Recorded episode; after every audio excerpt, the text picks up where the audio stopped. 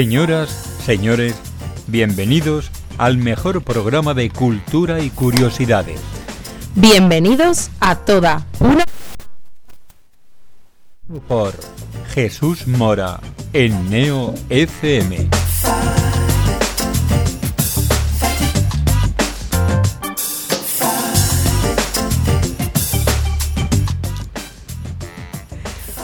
Muy buenas noches y sean bienvenidos un nuevo martes al programa más curioso de la radio, a toda una amalgama. Hoy, martes 15 de octubre, contaremos, como cada semana, con la participación de nuestros colaboradores, que harán que la noche esté repleta de curiosidades y a los que, como no puede ser de otra forma, voy a proceder a darles la bienvenida.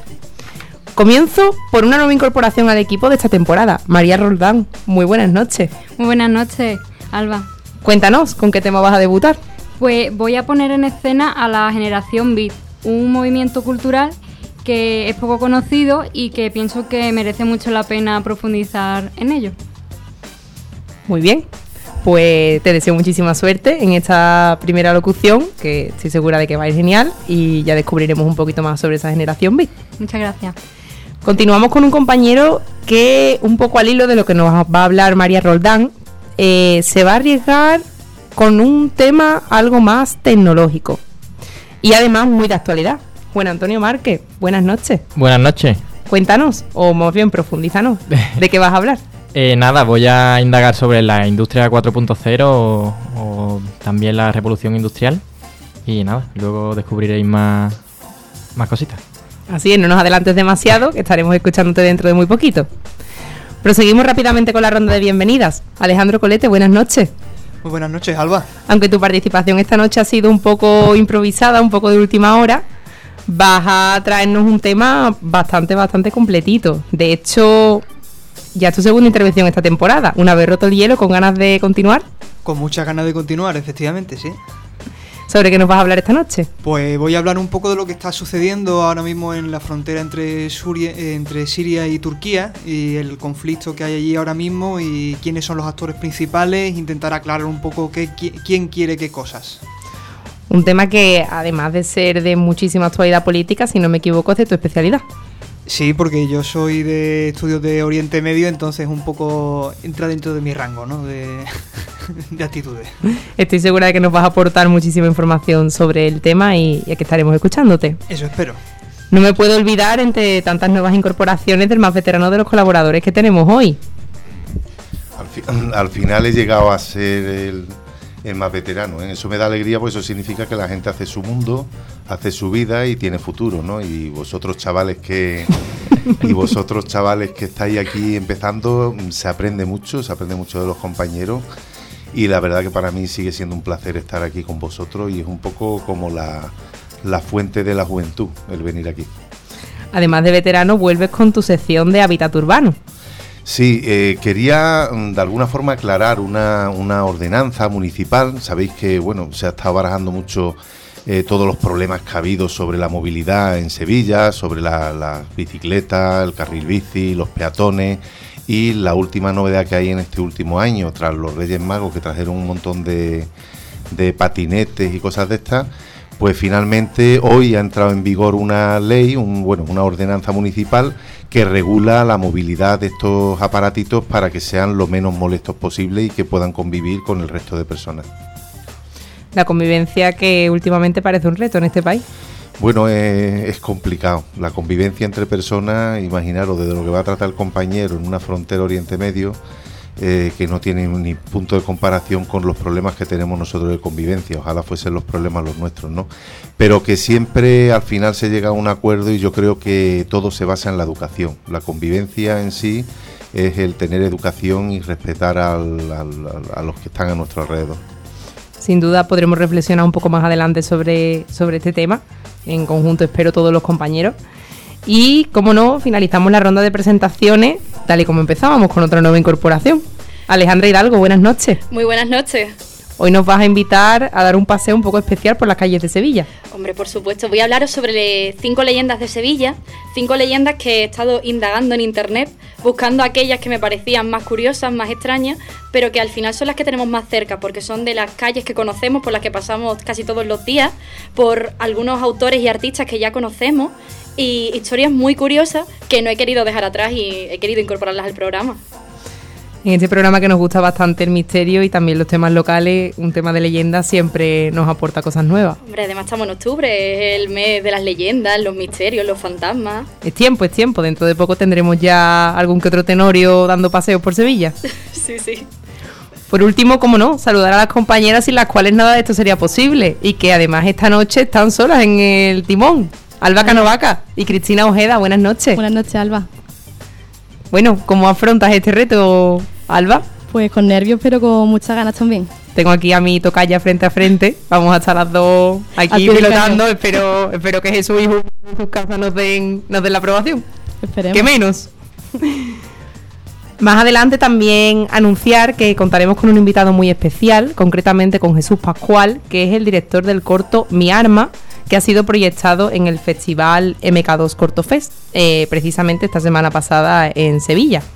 Este festival, para los que no lo conozcan, se está desarrollando de manera simultánea en, diferentes salas de cine a nivel nacional y una de las dos sedes principales, junto con Madrid, es Sevilla para, para estas proyecciones.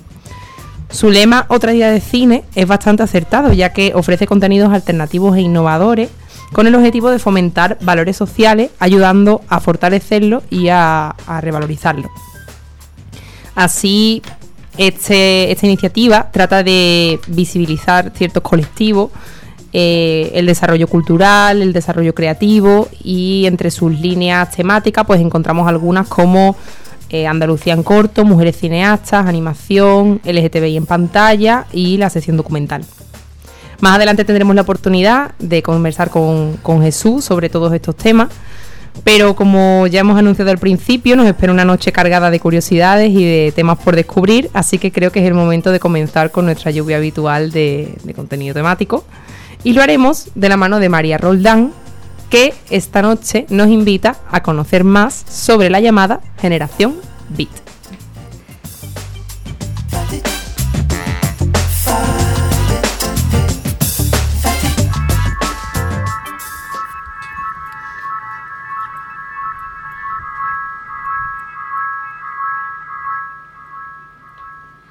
Vengo a hablaros de los padres de Ned Flanders, el olito olita vecinito de los Simpsons.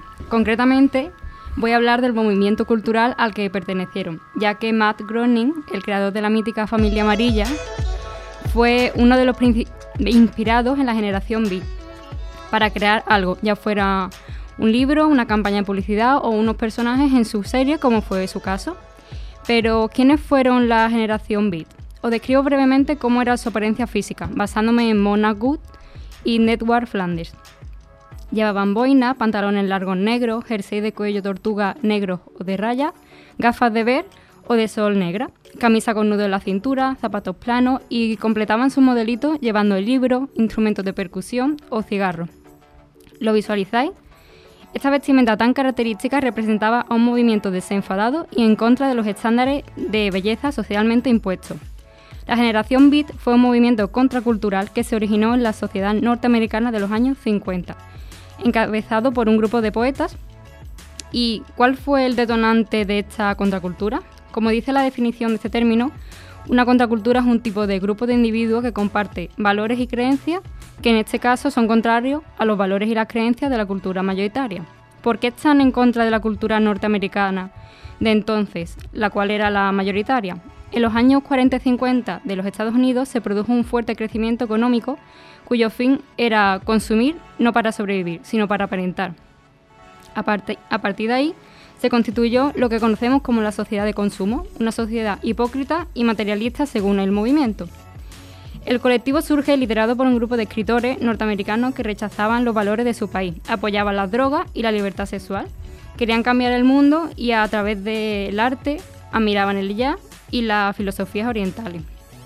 La evolución de este movimiento dio lugar a otras contraculturas como el movimiento hippie o el rock. El nombre de esta generación tiene su nombre en la, eh, expresión beat down, B-E-A-T, down, que significa cansado o abatido. Los medios de comunicación fueron los que denominaron al colectivo como Generación Beat, a pesar de que sus propios miembros no querían denominar al movimiento con ningún término.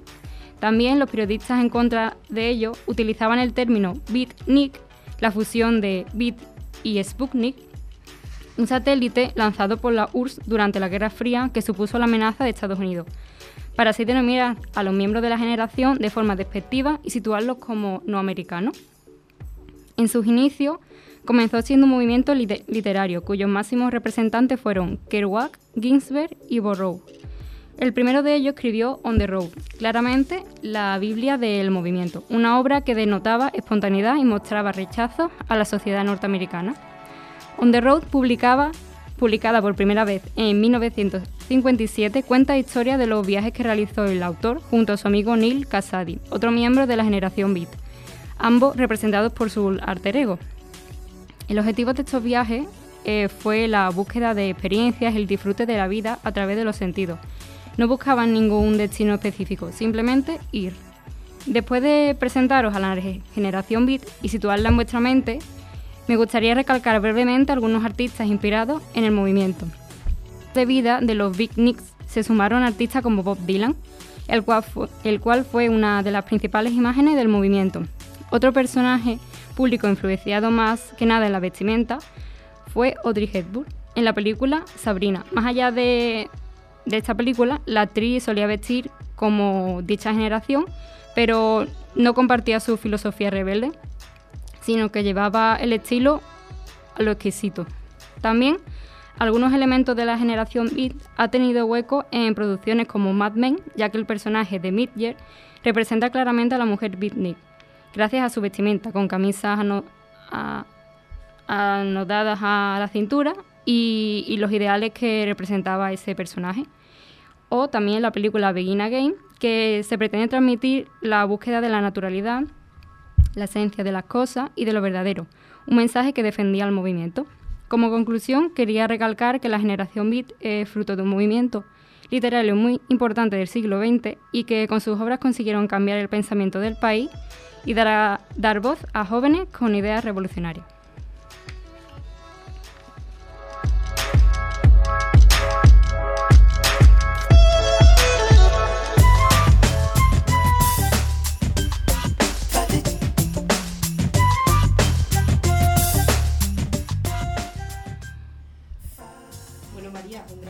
Porque has traído un tema que, que sin lugar a duda suscita muchísimo debate hoy en día. A mí se me venía un poco a la cabeza eh, el, todo lo que comentabas de la contracultura, de esa oposición en cierto modo a esas formas de consumo masivo que estaban en aquel momento, si no se podrían extrapolar también a la sociedad que tenemos hoy en día.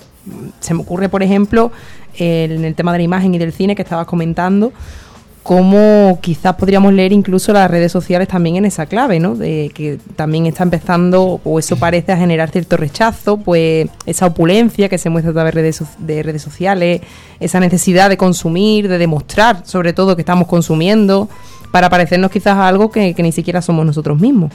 Claro, también en las redes sociales pues aparentar más que nada y actualmente no está saliendo contraculturas como sí, pero sí están generando gente con filosofía y, y características que si se, uni- mm, si se unen pues podrían crear una generación no sé qué. Porque hay mucha gente que está en contra del postureo, de consumir por consumir. También a lo mejor la gente que está a favor de la ropa vintage para no consumir tanto nuevo, sí se podría inspirar en esa generación, aunque la conozcan o no, porque mucha gente pues, no, no tiene conocimiento de, de este movimiento, pero mm, si se paran a pensar, pues pueden compartir muchos mm, valores, muchas cualidades, incluso la vestimenta sin darse cuenta.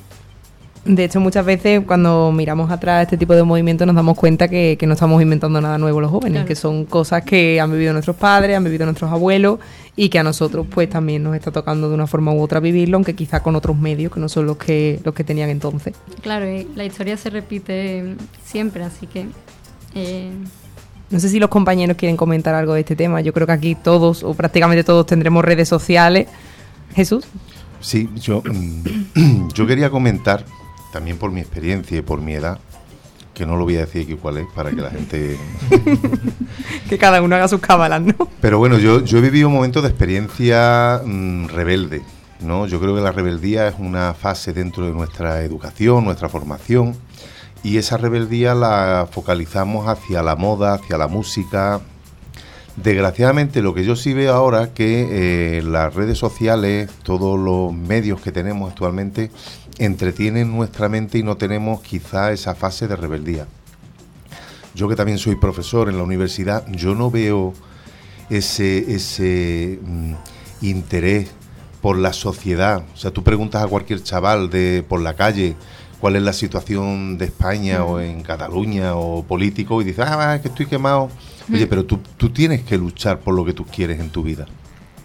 Y eso antes, en mi época, pues salíamos a la calle a luchar o salíamos a protestar o utilizábamos los medios que fuese, no, por supuesto, no violento, para, para conseguir esas cosas. Y hoy día no se ve ese, ese tema.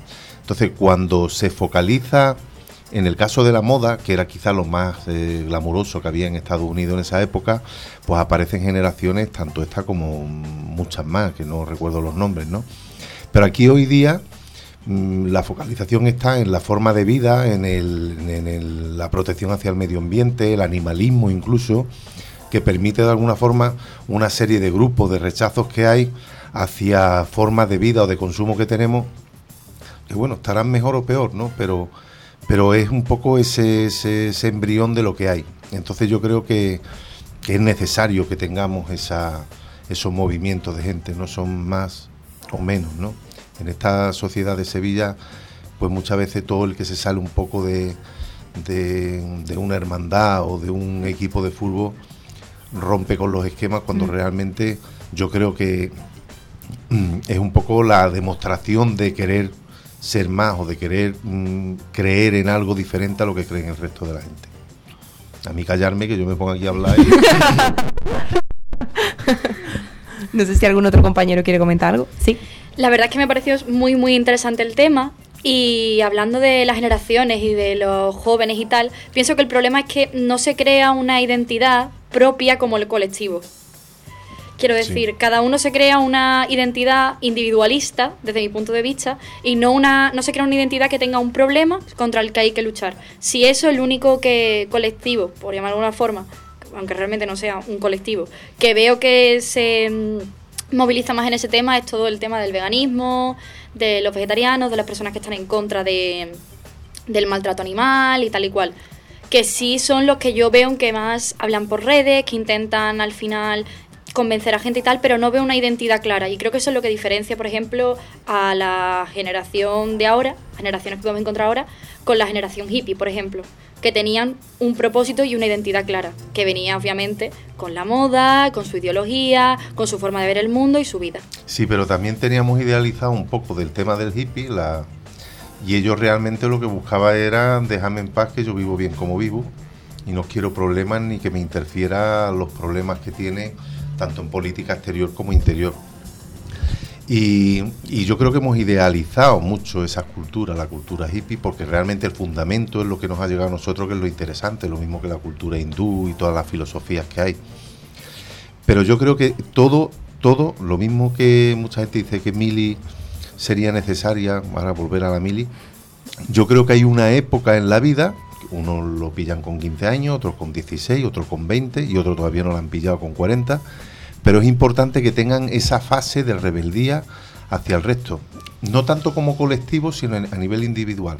Cuando se juntan todos esos individuos que tienen una función común o tienen una visión común, por supuesto ahí donde se crea el colectivo y entonces donde surge la chispa y dice, oye, ¿por qué no luchamos todos contra el, yo qué sé, los abusos que se están haciendo a nivel ciudadano, por ejemplo, con los parques o la gente que ensucia porque mm, utilizamos mucho las redes sociales para comunicar lo que queríamos ser, pero realmente no lo hacemos luego en nuestro día a día.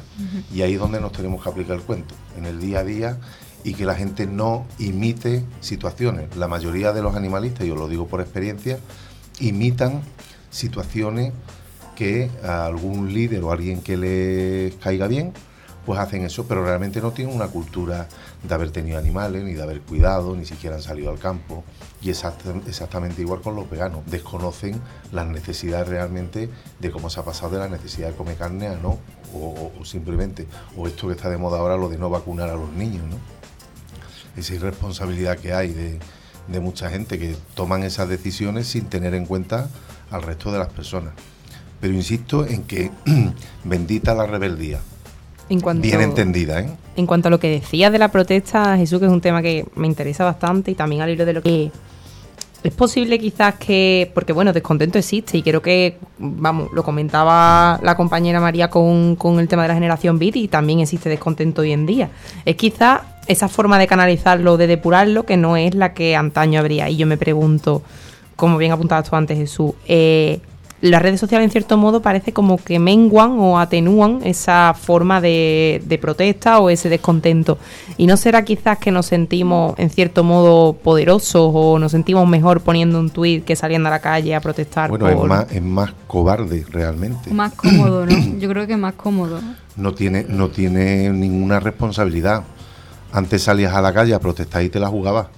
Ahora te la jugabas en el sentido de que te podían detener te podían pegar con una pelota de goma o no sé, o sea, cada cual tiene que hacer su papel. O sea, yo no estoy ni mucho menos en contra de la fuerza de seguridad del Estado. Cuando tú sales a luchar, tu papel es defenderte, o sea, defenderte me refiero protestar y, la, y las obligaciones que tienen los cuerpos y fuerzas de seguridad del Estado es de defender la, la ciudadanía, vamos a llamar, ¿no?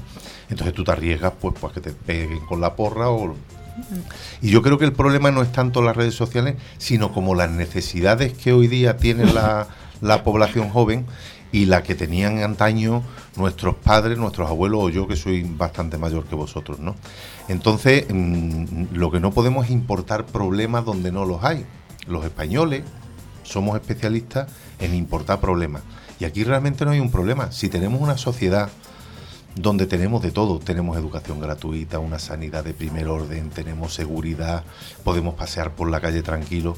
Y esto no se da en muchas circunstancias, en muchas sociedades, a poco los que tengáis posibilidad de viajar, os vais a dar cuenta lo que es querer volveros a España por lo, todo lo que tenemos aquí. Entonces realmente no tenemos esa necesidad eh, de vida, por decirlo de alguna forma, cosa que antes sí se tenía y las redes sociales, por supuesto, porque te, nos condicionan. Tened en cuenta que los uh, gobiernos, o sea, y aquí no me gusta ser conspiranoico, ¿no? Pero los gobiernos y las emisoras de radio y las redes sociales saben cómo manejar a la población para crearles un determinado, una determinada necesidad de consumo. Y eso mm, tenemos que aprender a defendernos de eso. Y eso es con cultura cultura y educación. Antes dije educación y ahora digo cultura también. Mm. Y conocer todo lo que hay es lo que nos da esa herramienta que nos ayuda a defendernos y a ser rebelde contra el sistema. No hay que ser siempre rebelde contra el sistema, porque al fin y al cabo tenemos una... Pero que hay un momento en la vida que hay que ser rebelde. Pues sí. O por lo menos esa es mi idea. Yo creo que más o menos hemos comentado todo lo que teníamos en mente a partir del tema. No sé si algún compañero más quiere intervenir. Juan Antonio, que sé que has estado formándote sobre temas quizás mm, parecidos sí, temas con posibles relaciones. sí, luego vamos, vamos a ver un poquito el, tema. Y nada, me ha parecido un debate interesante, la verdad es que ha habido ideas ideas opuestas y, y, demás, pero vamos, al fin y al cabo estoy de acuerdo, las redes sociales, el eh, si no tienes un pensamiento crítico te puede llevar a, atender a por una personalidad o por ser alguien que a lo mejor tú no eres o, te que si tuviese un pensamiento crítico sí tirarías por otro camino quizás. Pues sí, parece que el pensamiento crítico, bueno, también Jesús creo que apuntaba un poco a, por ahí, ¿no? Que al final la educación y la cultura es, es, necesaria. Y precisamente de educación y de cultura creo que vamos a seguir hablando largo y tendido en lo que queda de programa, porque, bueno, mm, aunque no me gustaría dejar el debate, pero como sé que vamos a poder seguirlo en temas posteriores, pues no me importa cortarlo ahora de momento, porque el tiempo corre y tenemos que seguir curioseando. Ahora vamos a darle paso a nuestro compañero Jesús Rojas, que vuelve con su sección de hábitat urbano para hablarnos sobre la movilidad urbana.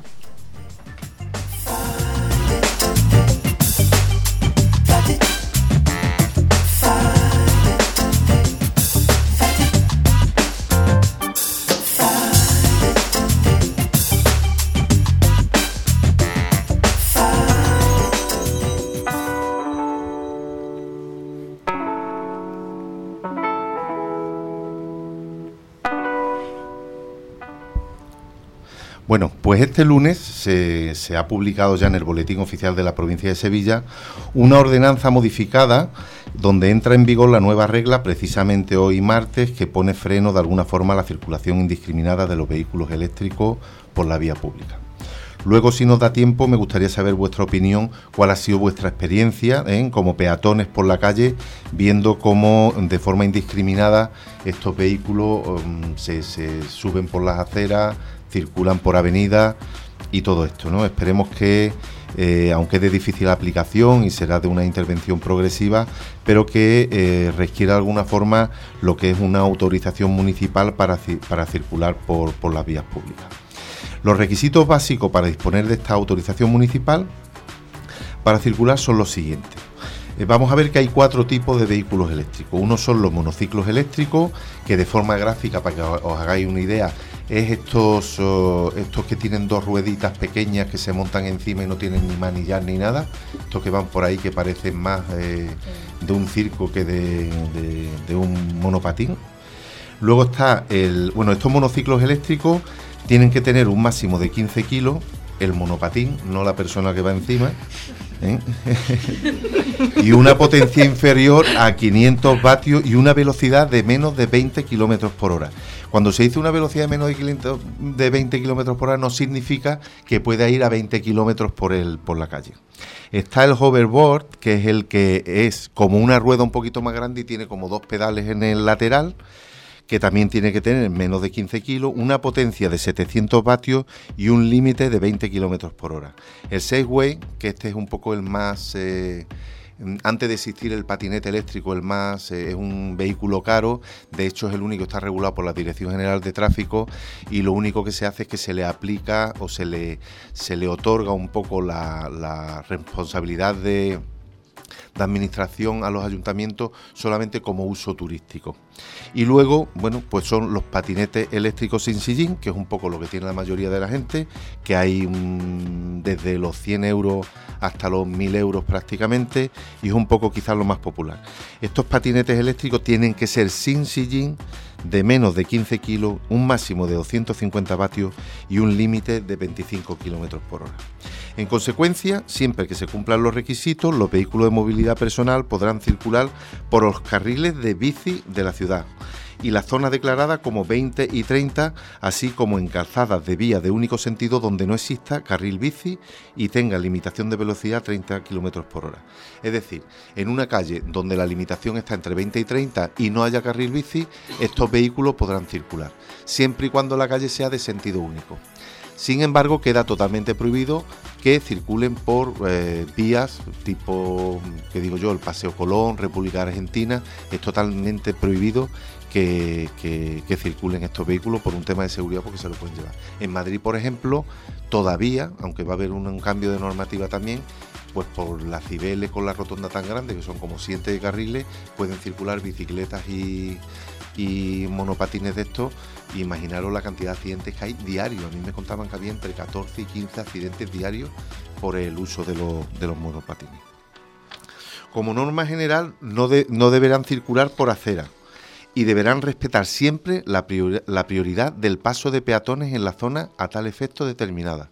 Es decir, no por ser un vehículo con ruedas pueden pasarse los pasos de peatones y cuando circulen por un paso de peatones deben esperar que se ponga el semáforo de peatones en verde para poder pasar. Existe una excepción, que es el caso de los Segway, como decía antes, ya que existe una ordenanza de, por parte de la Dirección General de Tráfico y en, en, consecuencia establece que deben tener uso prioritariamente turístico y por tanto su utilización queda condicionada a la solicitud de autorización por parte de la propia empresa que lo gestione, en este caso en Sevilla a través del Consorcio de Turismo, previo informe del área de movilidad. Esto significa que las empresas que se dedican, que habéis visto algunas por ahí, que son grupos de cuatro o cinco personas y hasta de 10 personas, que alquilan los Segway, pero siempre tienen que ir con un monitor delante y ellos detrás. No pueden circular libremente por la ciudad y alquilarlo por una hora, ¿eh? al menos desde, desde hoy. En todos los casos, además, se fija una serie de obligaciones y exigencias para los usuarios. En vía ciclista deberán de circular a velocidad moderada, sin que superen los 15 kilómetros por hora. Por eso decía que aunque el monopatín está limitado a, un máximo de 25, por los carriles de, de, bicicletas tendrán que ir a 15 kilóme- kilómetros por hora. Y en caso de itinerarios ciclistas compartidos con el peatón, se reducirá a 10 kilómetros por hora. En las zonas declaradas de 30 o 20 deberán ajustar su velocidad a la velocidad máxima permitida por dicha vía, sin que en ningún caso puedan exceder de la velocidad de 25 kilómetros por hora. Es decir, una vía donde van a 30, pues no pueden exceder de 25 kilómetros por hora. Los vehículos autoequilibrados, es decir, los eh, monopatines estos, que no lleven luces integradas deberán lle- llevar unas luces acopladas tanto en la delantera como en la trasera o unos, unas pegatinas reflectantes eh, que, los, eh, que de alguna forma los haga visibles. Y en el caso de, de- horario nocturno siempre deberán llevar un alumbrado obligatorio eh, y, y cuando siempre que las condiciones lo hagan necesario, por ejemplo, por un caso de lluvia, niebla, que no es normal que circulen, pero bueno, es importante que se, que se tengan en cuenta. Serán de uso unipersonal, nunca podrán ir dos personas, que seguro que estáis hartos de dos y hasta tres he visto yo. La edad mínima permitida es de 15 años y excepcionalmente se permite la circulación a menores de 15 años siempre por vía ciclista y si van acompañados de un adulto. Y en este caso siempre es obligatorio el uso de casco. Queda el casco protector para que no te partan la cabeza, no el casco para escuchar música. Queda prohibido estacionar en las aceras y zonas peatonales. No podrán ser amarrados elementos del mobiliario urbano, ni arbolado, ni señalización de tráfico, ni aparcabici. Solamente podrán estacionar en los lugares que específicamente se destinen para ello. Hay un proyecto del ayuntamiento donde en las zonas de, de las paradas de autobuses, en uno de los laterales, se va a poner una zona de aparcamiento y carga a su vez de estos patines eléctricos. Los usuarios de este tipo de vehículos deberán portar en todo momento documentación técnica emitida por el fabricante o importador. En algunos casos, normalmente la Comunidad Europea te obliga a tener una pegatina de esta con aspecto metálico donde viene el número de bastidor, el número de registro por parte de industria y un poco lo que se necesita en principio. Se está barajando la posibilidad de que en el futuro, cuando esté un poco más ordenada la cosa, que se proceda incluso a la matriculación de estos aparatos. De acuerdo con lo establecido en la normativa vigente, tendrá el etiquetado rotulación de los productos industriales y además con las características esenciales, dimensiones, peso en vacío, potencia y velocidad máxima, que es la, esa pegatina de la Comunidad Europea que os decía. El documento podrá ser querido en cualquier momento por los agentes de autoridad encargados de vigilar el tráfico y el vehículo deberá ser identificable de forma inequívoca con la documentación. Queda prohibido conducir utilizando cualquier tipo de casco, en este caso de audio, auricular conectado, aparatos receptores o a un teléfono móvil o dispositivos de reproducción de música. Que yo raro es la persona que veo por ahí con un monopatín que no lleve conectado unos, unos cascos de estos. Y una cosa muy importante es que no está permitida la circulación por las vías públicas de Sevilla con tasas de alcohol superiores a lo que te marca la ley ni con presencia de drogas en el organismo en los términos establecidos por la normativa estatal. sí, reíros, pero va a más de una sorpresa. ¿eh? Tened en cuenta que se multan hasta 400 euros por, por no cumplir una de estas normativas. El conductor del vehículo estará obligado a someterse a las pruebas de detección de alcohol o presencia de droga. Hay gente que se ha negado a ofrecerse porque dice que eso es para los coches normales y que sepan incluso una persona que va a caballo por la vía pública puede someterse a la- puede tener la obligación de someterse.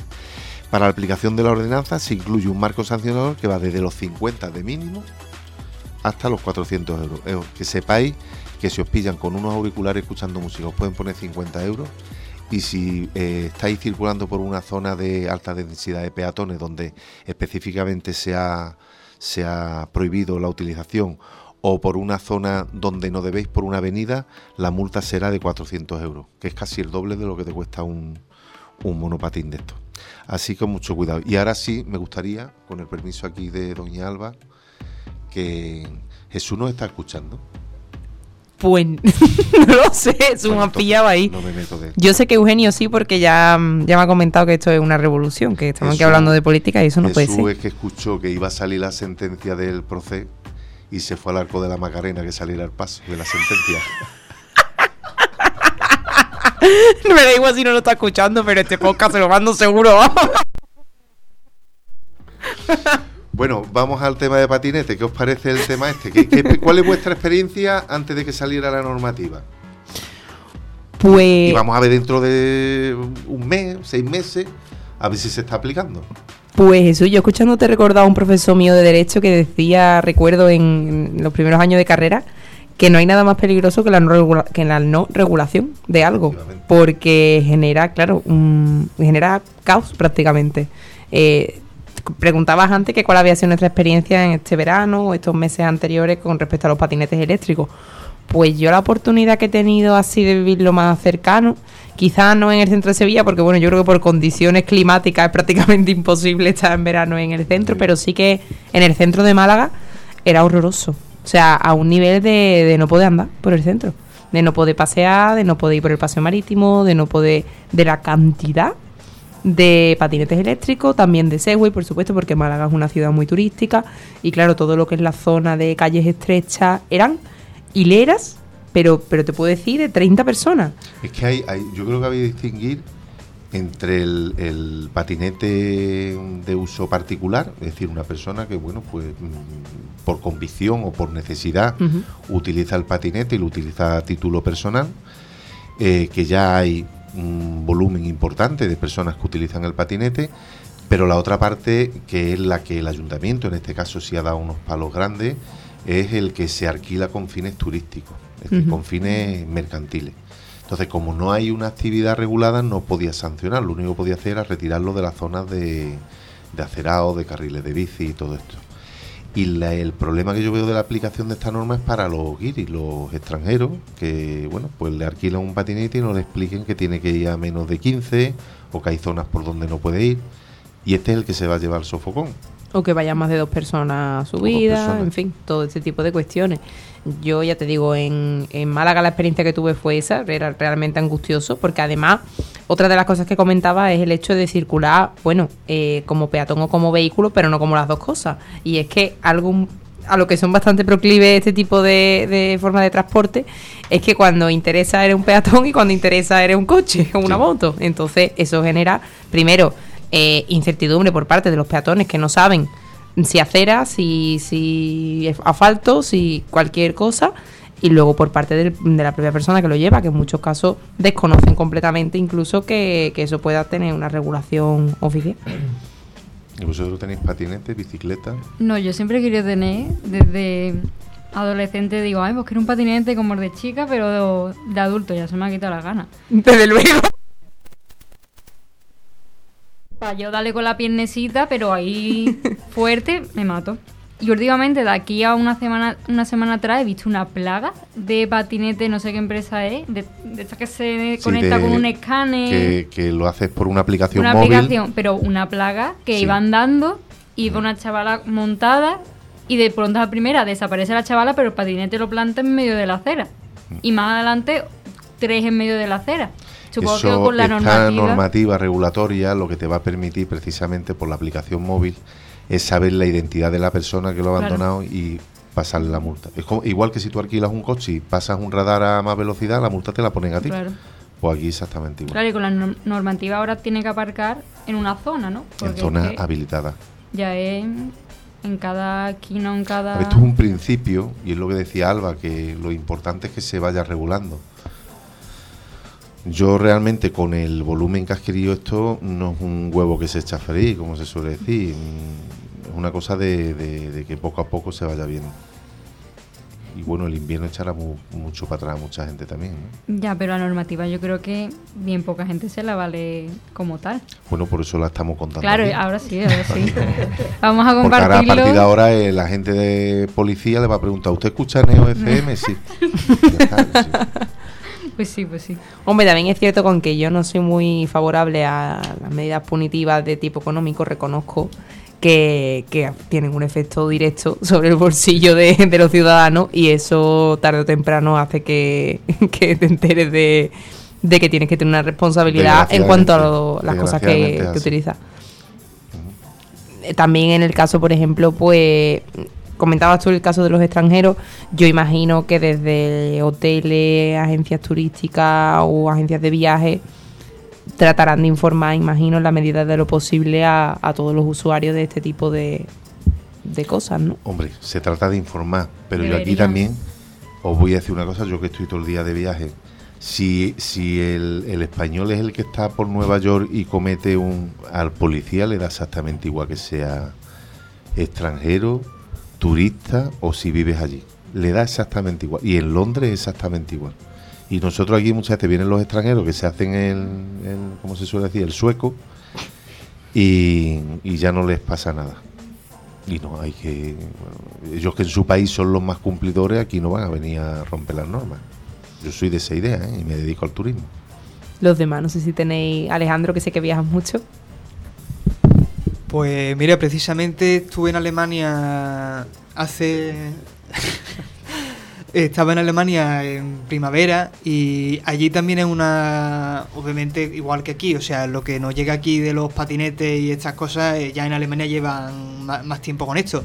Y sí es verdad que es una cosa que no parece que esté teniendo o que no haya aparecido aquí, es que las condiciones de uso eh, son, o sea, del momento en el que coges la app, y empiezas a hacer, o sea, la gente es muy consciente cuando está allí en el momento en el que coges la moto o coges cualquier cosa, sabe perfectamente cuál es la, la legalidad de la ciudad. Yo estuve concretamente en Múnich y en Múnich había unas zonas donde se podía aparcar y eso se sabía desde mismo momento en el que uno usaba la, la aplicación. O sea, yo no, yo no la usé, la usó una amiga mía la que estaba visitando, pero que es lo mismo al final.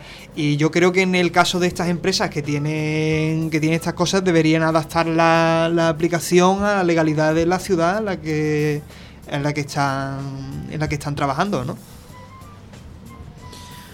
Pues sí, al final la necesidad de regulación y también quizás de adaptación del medio urbano a, a esa regulación. Es decir, Y las condiciones climatológicas, no es lo mismo Múnich o Berlín claro, que Sevilla. Sevilla te permite prácticamente durante 10 meses la utilización de. En Múnich ya, yo creo que, bueno, que mueres por un, una hipotermia, ¿no? En subió, ¿no? En Múnich es que ya hay- están los esquís alquilados. Ahora, es la- ahora se coge el, el- eh, tienes una app para coger el esquí y ir ya con la nieve. ¿Te imaginas la calle Sierpe con la gente llena de esquí por ahí? mira, voy a contar una Con anécdota rueda, porque me acabo de acordar. de eso. Eh, vamos, por contar una anécdota de la que me acabo de acordar, que la viví con un compañero que vino de Erasmus de, de Eslovenia. Y claro, yo cuando vino en, en noviembre fue, y claro, yo no tenía el coche acondicionado para la lluvia de, ningún- de ninguna forma, o sea, pero nada acondicionado para la lluvia. Y yo, diciéndole durante meses que no se preocupara, que aquí se trajera ropa fresca porque no tenía nada que ver el tiempo aquí con lo que, bueno, pues dio la casualidad que llovió un día en, en cuatro o cinco meses y ese fue el día que vino, ¿vale? Claro, cuando a mí me vio con ese coche, esos limpio parabrisas rotos, esos neumáticos que tenía. claro que de fatal, evidentemente. Que me dijo, es que en mi país llevamos ya dos meses con el coche preparado para el invierno y tú no tienes el coche preparado para circular en invierno. Y yo diciendo, pero vamos a ver, si estamos en la costa del sol, ¿cómo me estás diciendo que me va a llover el único día del año que llueve aquí? Así que ya os digo que muchas veces es cuestión de concienciarnos de que hay que incorporar cambios, hay que adaptar las ciudades también a los nuevos tiempos, a las nuevas formas de transporte y, y probablemente así pues al final se encontrará acabando una forma de conciliar ambas Hay que apostar cuestiones. por el transporte sostenible y eliminar, vamos, mi idea, ¿eh? esto es una idea muy personal, pero eliminar el tráfico de los centros de las ciudades. Las ciudades son para los peatones, para los ciudadanos y para los que los quieran visitar, pero que, que hay que eliminar los coches y tenemos que hacer un cambio de mentalidad. O sea, Pues sí. Yo estoy a favor completamente contigo. Bueno, pues quizá para fomentar ese desarrollo sostenible, el siguiente tema que vamos a tratar mm, puede venirnos muy pero que muy bien. Sobre todo en nuestra era. Una cuestión de la que, la que yo creo que podemos seguir reflexionando un poco combinando pues el tema de María, el tema de Jesús y el que vamos a tratar a continuación. Conceptos como el tiempo y el progreso parecen ser inseparables si hablamos de tecnología y por supuesto también la sostenibilidad. Así que esta noche Juan Antonio Márquez nos descubre qué es la industria 4.0.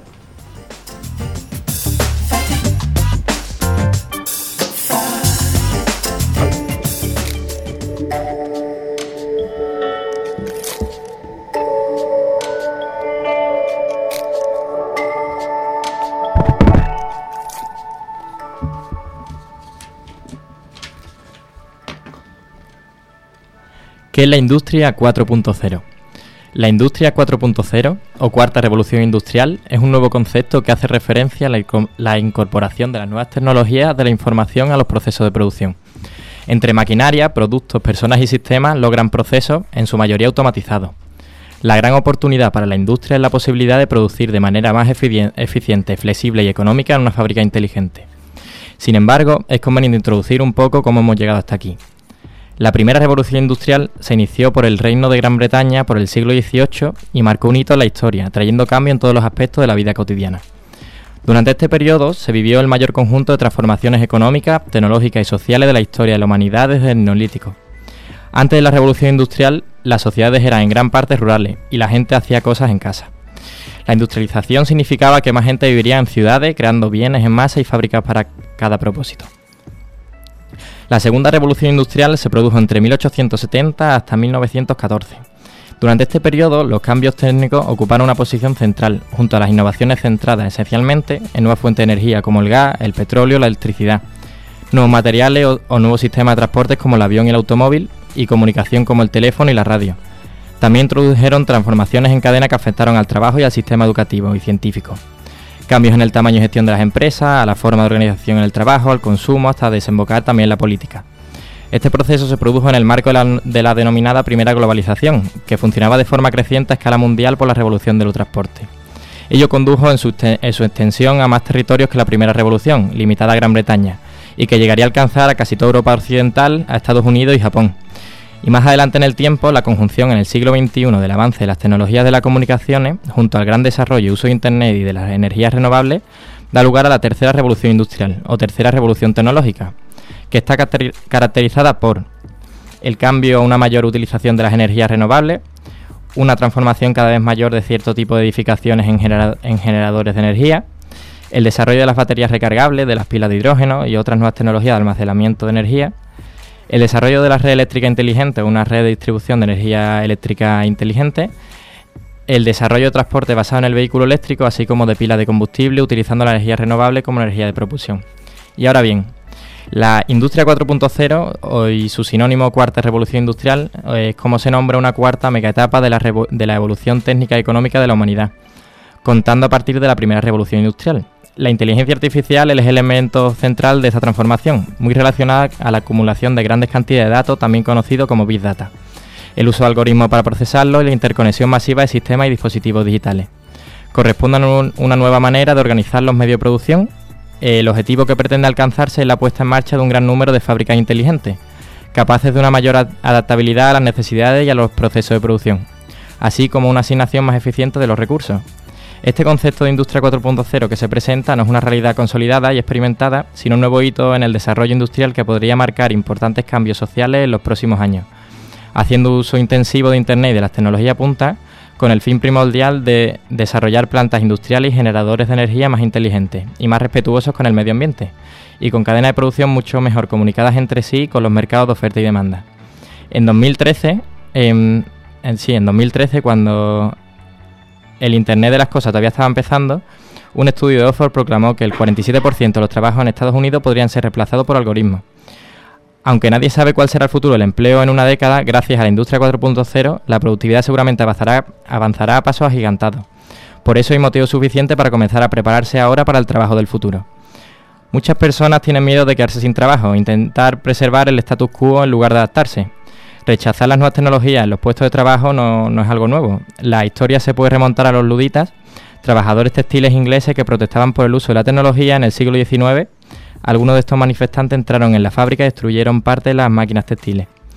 Aunque esta revolución afectó negativamente a algunos trabajadores, la revolución industrial y la era de las máquinas mejoraron enormemente la productividad. La desmontadora de algodón era 50 veces más eficiente, elimi- eliminando las semillas de algodón que los humanos. Y esta tecnología sentó las bases para la producción en serie del automóvil de Ford décadas más tarde. La industria 4.0 no solo mejorará la formación, la forma en la que eh, funciona la fabricación en su conjunto, también destruirá las barreras entre los diferentes departamentos, haciendo que todo personal esté más conectado. Aunque las máquinas son cada vez más inteligentes, todavía no son tan, in- tan inteligentes como nosotros. La inteligencia artificial industrial de hoy opera a un nivel bajo, por lo que da apariencia de inteligencia humana exhibida por las máquinas, pero diseñada por humanos. A medida que el Internet de las cosas se arraigue, eh, surgirán nuevas oportunidades. El trabajador que monta un motor luego puede hacer lo mismo en un espacio de realidad aumentada o virtual. El empleado que coloca cajas de almacenamiento en pila utilizará un joystick para apuntar la carretilla elevadora. Los perfiles de trabajo actuales no desaparecerán, sino que necesitarán actualizarse. Por ejemplo, la tecnología de realidad aumentada significa que tendremos una capa de tecnología informática sobre nuestro entorno de trabajo actual, por lo que la atención podría centrarse en integrar la interfaz en el trabajo en lugar de comenzar de cero. Idealmente, la industria 4.0 permitirá a los trabajadores humanos lograr más en sus trabajos, eliminando tareas repetitivas y proporcionándoles mejores herramientas robóticas. En teoría, esto nos permitiría centrarnos más en el desarrollo comercial, la creatividad y la ciencia, lo que sería mucho más difícil para cualquier robot. La tecnología ha hecho prescindible a los humanos en el pasado, la tecnología que ha hecho prescindible a los humanos en el pasado nos ha obligado a adaptarnos. Y citando a Darwin, no es más fuerte, no es más fuerte de las especies el que sobrevive, tampoco es el más inteligente el que sobrevive, es aquel que es más adaptable al cambio.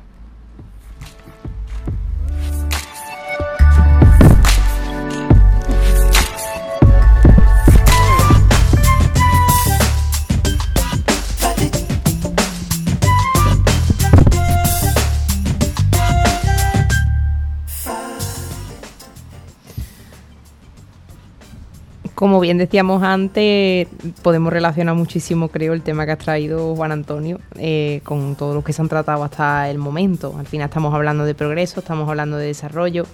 Eh, a mí este tema siempre me genera un poco opiniones encontradas, porque sí que es verdad que, creo mucho en el progreso de la sociedad, y creo que la tecnología, creo que la tecnología es un elemento fundamental para ello y así se está demostrando, pero sí que me genera cierto temor ante lo que el impacto negativo en cierto modo que se pueda tener para el mundo laboral tal y como lo conocemos hoy en día.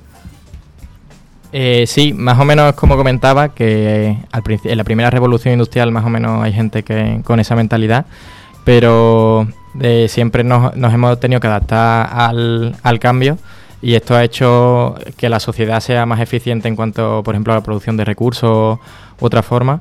Y con esta cuarta revolución industrial, eh, seguramente habrá trabajos que todavía no nos imaginamos cuáles serán a día de hoy, pero eso puede significar un, el siguiente nivel en, en distintos apartados de la sociedad, como puede ser la economía, la tecnología o otras Quizá otra pregunta sería plantearse si estamos preparados para esa gran revolución tecnológica, si bueno, el sistema educativo y, todo lo que ello conlleva, incluso los sistemas sociales, si estamos somos una generación lo suficientemente preparada como para afrontar el nivel de conocimiento o los retos que supone esa adaptación a la, a la tecnología 4.0.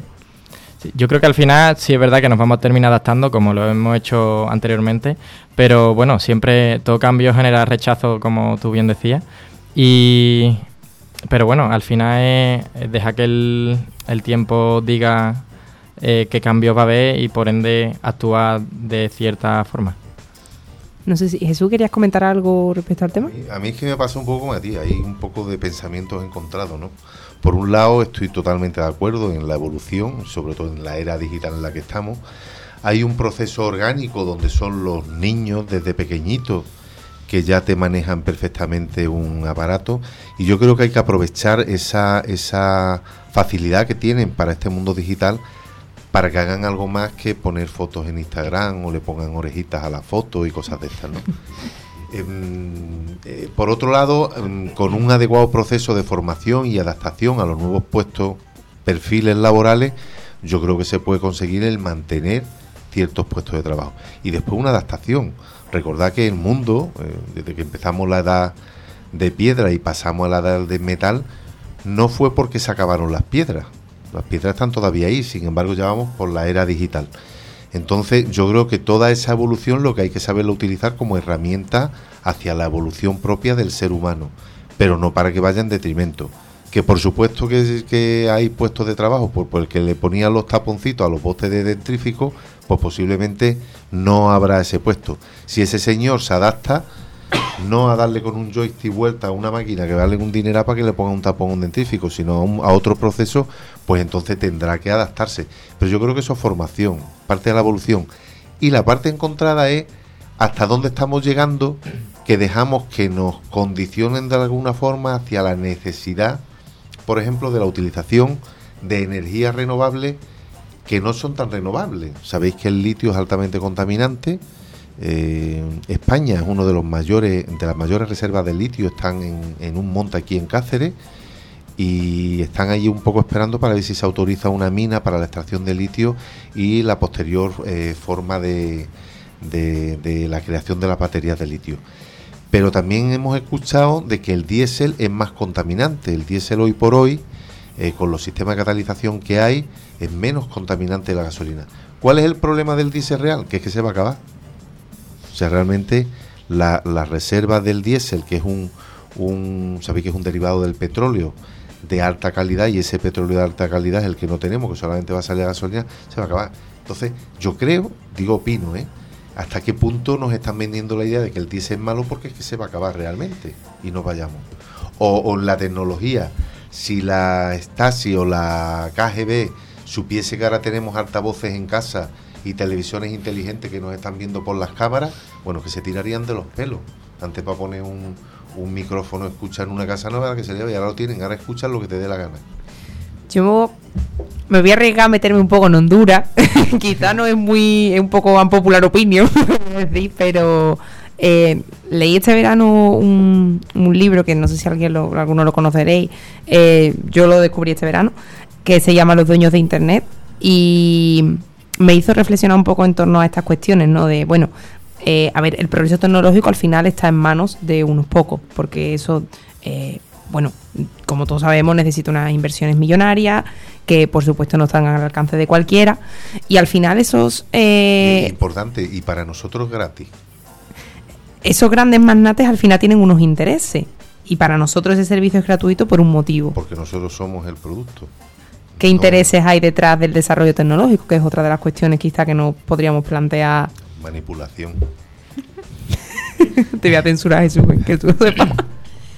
Yo tengo una cuestión que me, la he pensado muchas veces con respecto a esto, a la, cuarta a la cuarta revolución industrial y que creo que tiene unas consecuencias importantes en el modelo educativo, que es algo que hemos se ha mencionado ligeramente, pero creo que, en fin, tiene consecuencias importantes. Porque, claro, el señor que, por ejemplo, eh, le ponía los tapones, el señor le pone los tapones al dentífrico, pues ese señor no necesitaba a lo mejor tener dos carreras, un máster y cuatro ciclos formativos. Y sobre todo, no necesitaba eh, haber pagado una cantidad de dinero enorme para hacer tener ese puesto de trabajo. Es algo que a lo mejor, habiendo tenido una educación normal, estándar que cualquier persona podría permitirse, pues podría tener. Ahora nos vamos a enfrentar a un mercado laboral en el que en este mundo de cuarta revolución industrial, pues claro, si ahora yo no soy el que le pone el tapón al dentrífico, soy el que maneja el joystick de un aparato que tiene no sé qué, pues voy a, claro, me voy a necesitar una carrera en no sé dónde, un máster un no sé qué, y eso, ¿a qué quiero ir con esto? Es una pasta es una pasta enorme. Creo que va a haber un. O sea, se va el ciudadano va a tener que pagar mucho más para tener puestos de trabajo normales. Yo, o sea, al final esto es como tú has dicho, esto es un negocio y nosotros somos el producto. Esto es más o menos así. O sea, una cosa es que un país tenga un sistema de becas que pueda costear o no esa educación que por ejemplo de esa educación se beneficien después, o sea, que nosotros de, de, nuevo seamos la mercancía de la que otros se beneficien mediante un sistema educativo que va, que va a tener que cambiar las reglas a las que estamos acostumbrados porque no va a haber los puestos de trabajo que teníamos normalmente.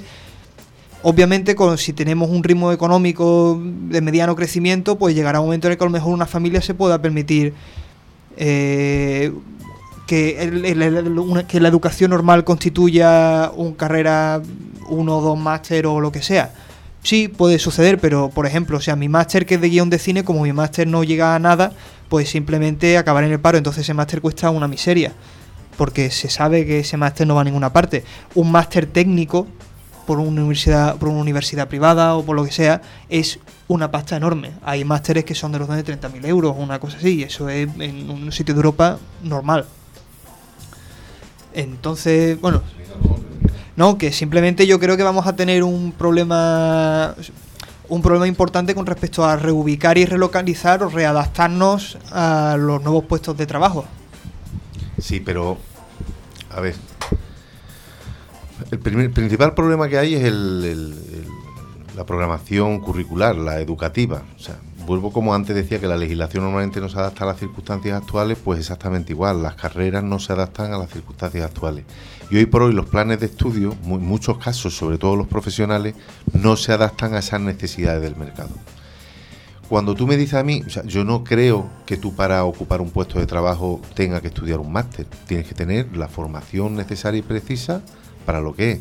Llámese formación profesional, eh, no sé si hay dos niveles de formación profesional, y después, afortunadamente, en la Junta de Andalucía existen unos planes formativos donde no sé si es el 75% se hace ya a nivel de empresa, con lo cual ya tienes un poco la formación reglada a la par que estás trabajando y ya ganando dinero. Eh, ahora dice, oye, yo es que lo que quiero hacer es un satélite y tengo que estudiar una ingeniería de telecomunicaciones, eh, optar a un máster, por ejemplo, a la NASA, y ahí efectivamente, si no das la talla, tanto a nivel inte- intelectual como profesional, pues te tendrás que gastar dinero, que es un poco lo triste, ¿no? Porque al final quien, quien, quien llega no es solamente el que se gasta el dinero. Y después un consejo que yo le doy a todos los que estáis ahora estudiando es que no os dediquéis a estudiar solamente. A mí me han llegado gente con currículum que tiene dos carreras y un máster y lo único que ha sabido hacer en su vida es estudiar, pero no sabe ni buscar trabajo, ni la integración laboral, ni ha, ha recibido nunca una formación de cómo se hace un currículum, de cómo se negocia, de cómo se trata, de lo que son relaciones públicas, dependiendo ya de la actividad que haya, ¿no? Y entonces yo creo que ahí es donde deben de intervenir quizás las administraciones y los centros de formación es en preparar a la gente para la calle, no para estudiar. Máster de, ¿cómo me has dicho? De cine. No, es que tengo otro tipo. De guion de cine. Y, y no te ha dado por irte a, yo qué sé, a, a- a Florida. o Mira, a otra persona se lo puede decir Jesús, pero a Alejandro no le puede decir nada de irse fuera, porque bueno, que por favor que lo cuente él, que me voy a quedar yo aquí como... No, a ver. Pero eh, es un trotamundo, es un trotamundo. A ver, a mí me gusta mucho viajar y he tenido ocasión de viajar. O sea, no, no creo que. O sea, yo lo hice el máster aquí porque, en fin, eh, yo quería hacer el, máster aquí. Además, en fin, yo lo hacía todo con vista a hacer el doctorado después, como lo estoy haciendo ahora. Y lo estoy haciendo aquí porque tengo, en fin, una serie de conexiones aquí que en la universidad que quiero mantener. Y lo he hecho básicamente por eso y porque quería, básicamente. Entonces, no. ¿Qué es lo que pasa? Mm, Que aquí en España es que tenemos suerte porque nosotros en España afortunadamente tenemos un sistema de becas muy bueno y a lo mejor yo creo que las personas, por ejemplo, que hicieron mi máster, yo creo que la mayoría, si no casi todos, estaban becados por, o sea, de eh, ca- cada uno a su manera, pero por lo menos casi todos estaban becados. Ahora, que esto se haya, o sea, el- el primero, el, hecho de que exista, por ejemplo, un máster está bien porque hay una pluralidad, las personas pueden cambiar, pueden acumular diversos máster, eso es un aspecto positivo. Que es lo que pasa, las instituciones que organizan los máster, para ellos es un negocio, sobre todo los máster privados. Entonces, estamos eh, que es, un poco lo que, lo que quería decir que posiblemente la educación en el futuro teniendo en cuenta que esta es la tendencia yo creo que la educación universitaria va a pasar a un segundo plano o una cosa así o va a reducirse en años y que acabará siendo más una cuestión de másteres y varias especializaciones más que una carrera que yo lo de hacer la carrera creo que se va a quedar para el pasado. Yo estoy de acuerdo con lo que comentaba Alejandro del, ese gran negocio de los másteres, pero sí que es verdad que como indicaba Jesús, yo, yo que por ejemplo ahora mismo estoy estudiando en la universidad, sí que algo que criticamos mucho los estudiantes es la desconexión que hay entre el mundo académico y la calle en general. Lo que es que tú tengas que hacer, es que simplemente el hacer un currículum. O, o el buscarte unas prácticas, o el saber coger un teléfono. A nosotros nos decía una profesora nuestra que tiene también alumnos que trabajan en su empresa, que han salido de la universidad y nos ha dicho, es que tiene dos carreras y no sabe coger un teléfono. O no sabe entregarme una carta en correo. O cosas que, que bueno, que quizás estamos dejando un poco de lado por el tema de, esa formación que por supuesto es necesaria, pero que quizá también sería deseable quizá enfocar el contenido teórico un poco más a la práctica, un poco más al campo, a lo tangible, a lo que después te vas a encontrar en la calle cuando salgas. Mm, efectivamente hay yo no sé si llamarlo falta de interés, ¿no? Volvía un poco a la historia de... Yo estoy aquí como el abuelo Cebolleta contando cosas de, de, de cuando yo era joven, pero sí es cierto que yo las, las ah, facilidades que hay hoy día para el mundo estudiantil, yo no las tenía. Yo para hacer una práctica tenía que buscarme algún tipo de contacto, por supuesto trabajando gratis para aprender. Ahora tú le das posibilidad a la gente de que haga práctica o esté funcionando en algo y la gente ni va, nomás muestra, no lo digo por ti Alejandro, porque tú tienes pinta de, de pringarte y de, de por lo menos ir por lo que quieres, ¿no? Pero hay mucha gente que hace los máster porque, bueno, porque le interesa seguir viviendo de, de- del padre o de la madre o en esas circunstancias. Y efectivamente hay un negocio paralelo en el tema de la educación hacia la gente que no llega a lo que sea, bueno, pues sabe que pagando pues tiene un, un colegio. El prestigio del centro, pues lo que da luego el número de personas que salen trabajando, ¿no? No todos los centros privados son malos, ni todos los públicos buenos.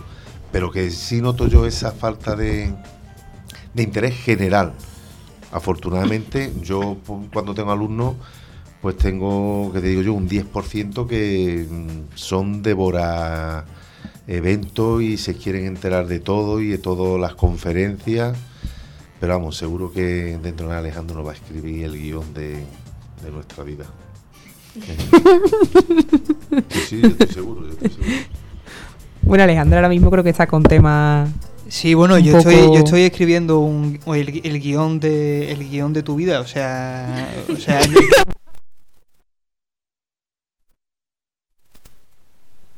Sí, sí, o sea, yo tengo un guion guardado ahí que eso va a ser la repanocha, o sea, va a revolucionar el cine español. Creo que sin darme cuenta he creado una conjunción aquí curiosa en el estudio esta noche porque eh, Alejandro ha hecho un máster en redacción de guion de cine. Eh, eh, eh, gui- eh, de guion de cine. de guion de cine. Y el invitado que tenemos esta noche en el estudio, bueno, ya veremos a continuación que guarda también muchísima, muchísima relación con el cine y con la producción. Así que creo que deberíamos de seguir avanzando en el programa. No sé si algún compañero quiere aportar algo más respecto a lo que estábamos comentando. Eh, pero bueno, como el tiempo es oro, tenemos que, proseguir y en este caso, como ya comentaba, eh, acabamos de recibir en el estudio a un invitado muy especial. Como hemos estado viendo en algunos de los temas que hemos tratado hasta ahora, eh, a veces tenemos que ver el futuro o ciertos valores del presente en clave del pasado.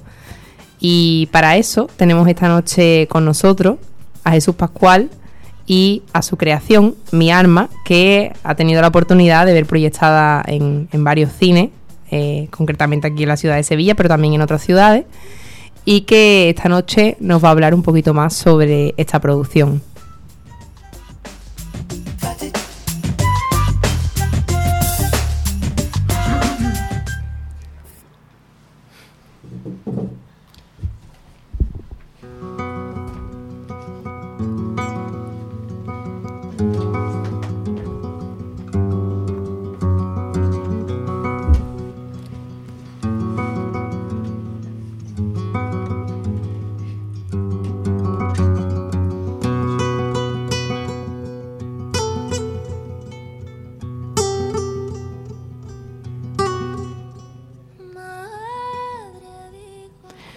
Como hemos estado viendo en algunos de los temas que hemos tratado hasta ahora, para entender el presente y el futuro, a veces es necesario echar una mirada al pasado, comprender los valores tradicionales para entender los modernos, y quizás mediante este ejercicio descubramos que no existen fronteras tan nítidas entre valores pasados y presentes como pudiéramos pensar.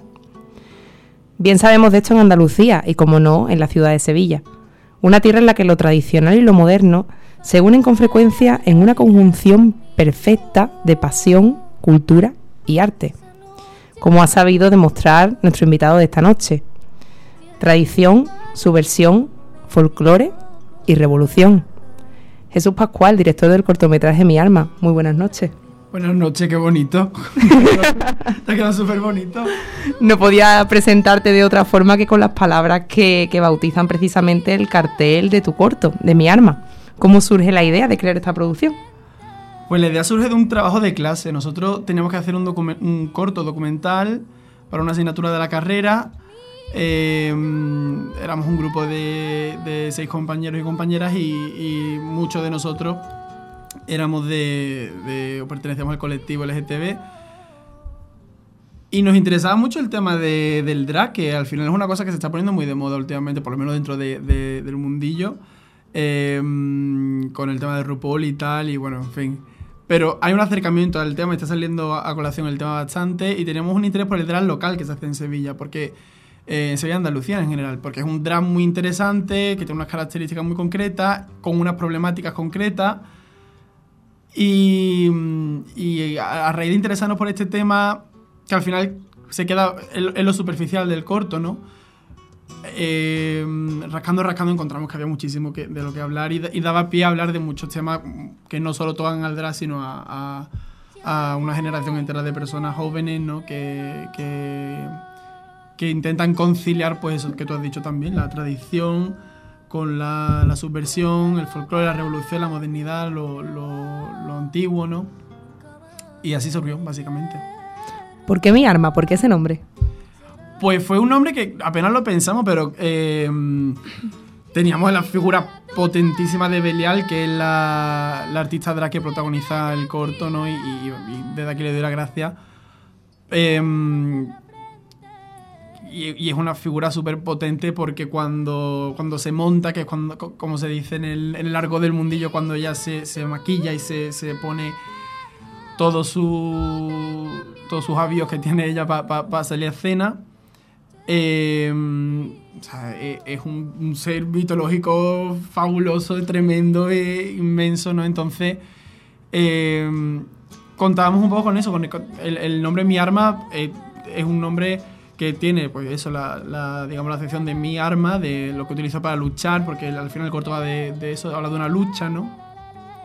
Y también, pues ya te metían en un poco en el mood de hablar de algo muy local, algo muy sevillano, algo muy concreto, como puede ser la expresión Mi Arma, que se di- se dice muchísimo aquí, ¿no? ¿Hay alguna creación anterior o, o algún referente que utilices para tus creaciones? Para mi arma lo que teníamos todo el rato en mente, bueno, había varios referentes, ¿no? Está el, el documental que se ha hecho más famoso sobre el drag y sobre la cultura drag, eh, que se llama Paris is Burning, que se hizo a finales de los, a principios de los 90 me parece que fue. Eh, que es como la biblia de audiovisual de todo lo que tenga que con el drag y con, con- Y ahora hay una serie que se ha hecho para Fox que se llama Pose, que está también en Netflix, que, trata un poco este, este mundo. Pero hay uno mucho más local que a mí me gusta muchísimo más, que es una película de Ventura Pons que se llama Ocaña Retrato Intermitente. Y en esta película es un documental eh, a, a la artista Ocaña, ¿no? que era de aquí de Cantillana y que fue un artista que hace todo esto ya, que, que- en plena transición él salía por la rambla travestido, se desnudaba, eh, coqueteaba con las señoras que pasaban, con los señores, le daba igual, la gente lo veía, le insultaban, se reían o le hacía muchísimas gracias, se acercaban y- y pero el discurso que tenía este hombre de, de- de, mm, abrazar la tradición y no eh, repudiarla para llegar a- o, o como eh, algo por lo que hay que pasar para llegar a la modernidad, es muy lo que reivindicamos nosotros con el corto. Como estudiante de comunicación audiovisual, supongo que esto sería todo un reto. ¿Cómo se afronta eh, el montaje, la maquetación, el diseño del guion, mm, la escena, no sé, todo? ¿Cómo lo afrontáis? Pues fue Alba, yo creo que el proyecto, y, y esto después lo hemos hablado después de todo lo que le ha pasado al corto, que no teníamos ni idea, ni esperábamos que pasara, ni se hizo para eso, vaya. Pero fue el proyecto más fácil y más bonito de hacer de todos los que hemos hecho en la carrera, yo creo, porque antes lo que hacíamos era, eh, o sea, claro, es un trabajo de la, carrera, ¿no? Pues muchísima preparación, muchísimo tal, y quedadas y tardes y tardes dedicándole tiempo, y esto fue de- dijimos, vale, pues vamos a hablar de este tema. ¿Qué vamos a hacer para, para llegar aquí? Pues le vamos a preguntar, vamos a, buscar a, un artista drag, buscamos a Belial. Belial nos ayudó muchísimo perfilando bien y- y matizando el tema. Cuando dimos con el tema, reflexionamos, eran, es que no eran quedadas de preparar ni de, ni, de, ni de una logística, no, eran quedadas de discutir lo que estábamos tratando desde fuera, porque nosotros al final ninguno somos drag y ninguno nos dedicamos a esto y, y- y era desde la ignorancia queriendo saber y queriendo también poniéndonos en la piel del espectador que va a llegar como nosotros, ¿no? Eh, probablemente vírgenes a, esta, a, esta- a todo este mundo, de toda esta eh, nomenclatura que se utiliza y a todo, en fin. Pero sí, era, fue muy fácil de hacer y luego el rodaje también muy fácil. Fue sin grande... No, ¿qué, vamos a, rodar? Pues a, a Belial montándose y a Belial en el, en el Galochi. Porque el Val Galochi aquí en Sevilla es como, o sea, perfecto para rodar lo que queríamos rodar. ¿no? Y meter una travesti en un bar entero decorado de, de- de imágenes de vírgenes y de Cristo y de Santo, pues fantasía. El dueño se, se o sea, accedió sin problema, fue muy amable con nosotros.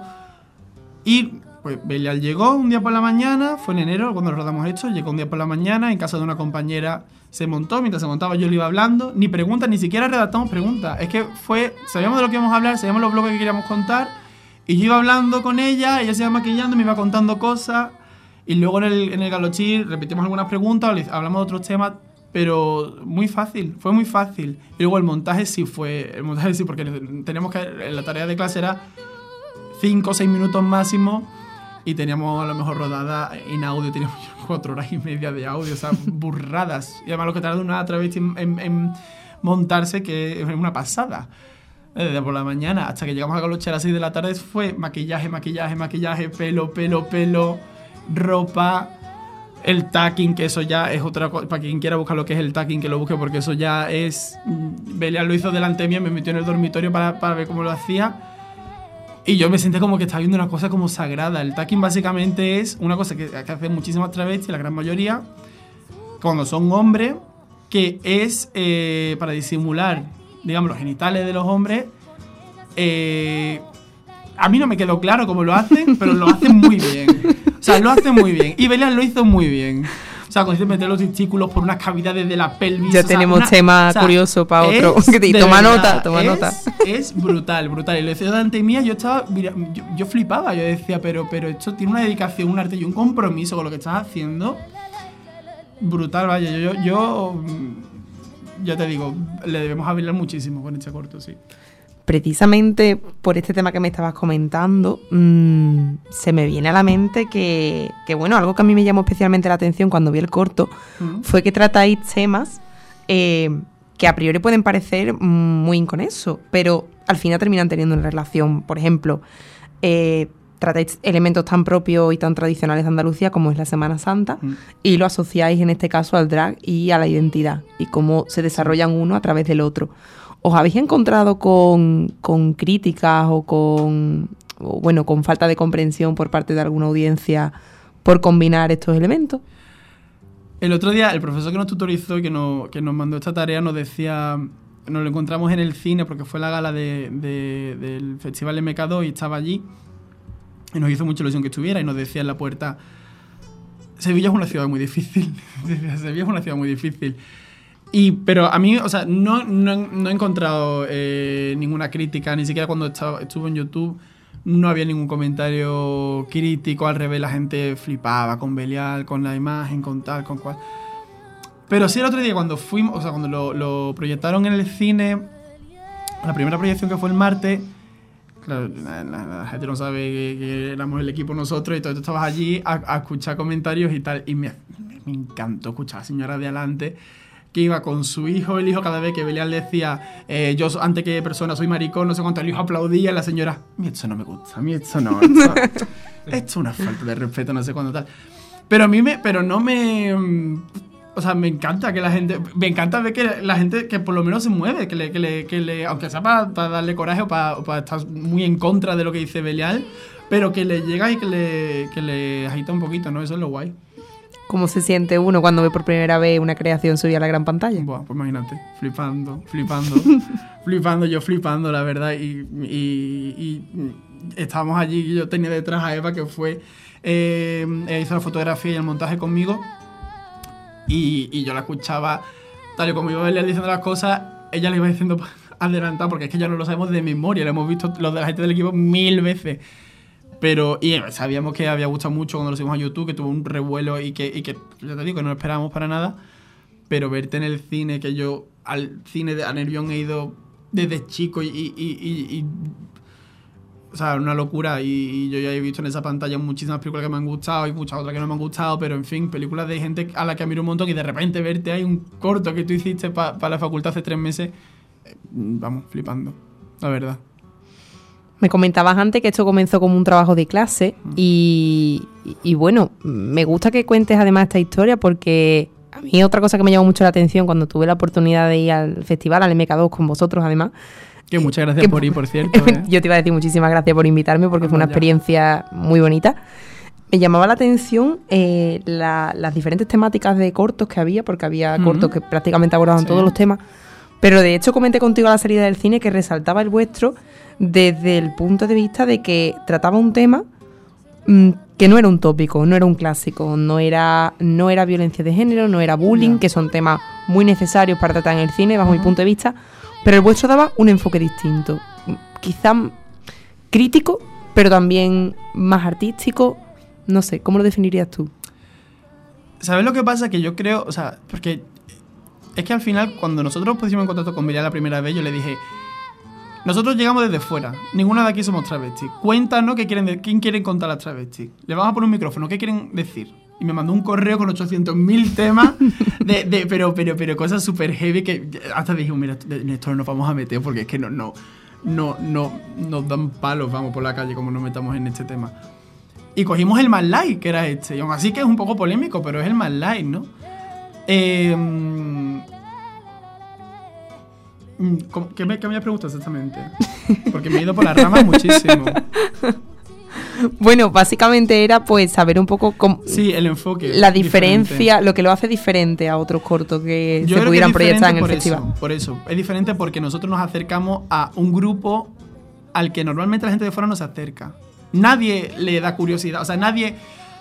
Tú no eres del colectivo LGTB, e incluso dentro del colectivo LGTB, pero bueno, tú no eres del colectivo LGTB o tú no tal. Y no te va a dar la pica en tu casa de decir, pues voy a hablar con una travesti, ve que si tú eres travesti. O ve que le preocupa una travesti. Es que no te. No. No.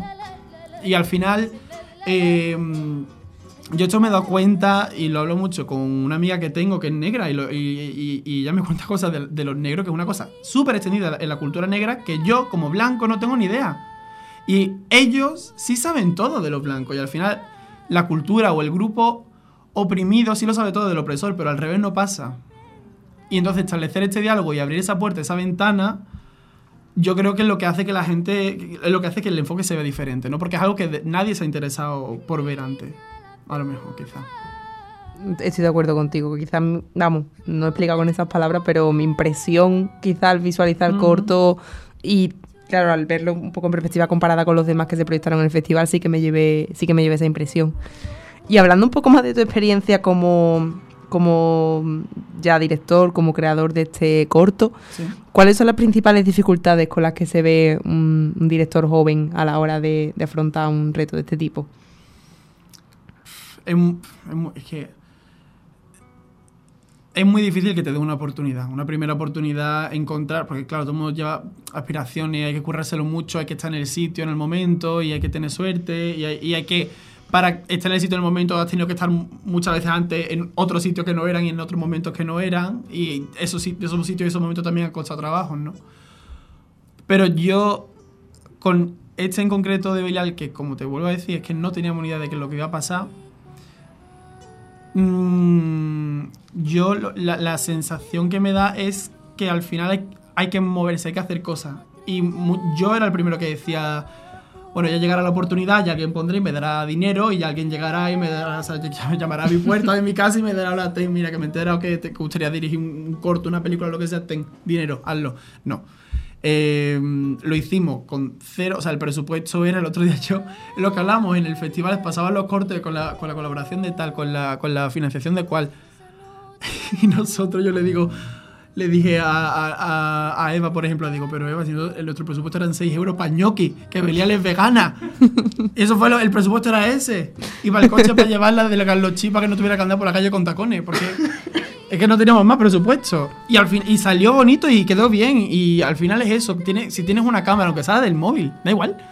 Mm, muévete a cosas y, muévelas después, sobre todo muévelas después, porque que se queden hechas en tu casa da igual. Pero preséntalas a festivales, eh, organiza algo, montatelo, busca amigos. Al final si, si lo, si lo mueve, alguien lo verá.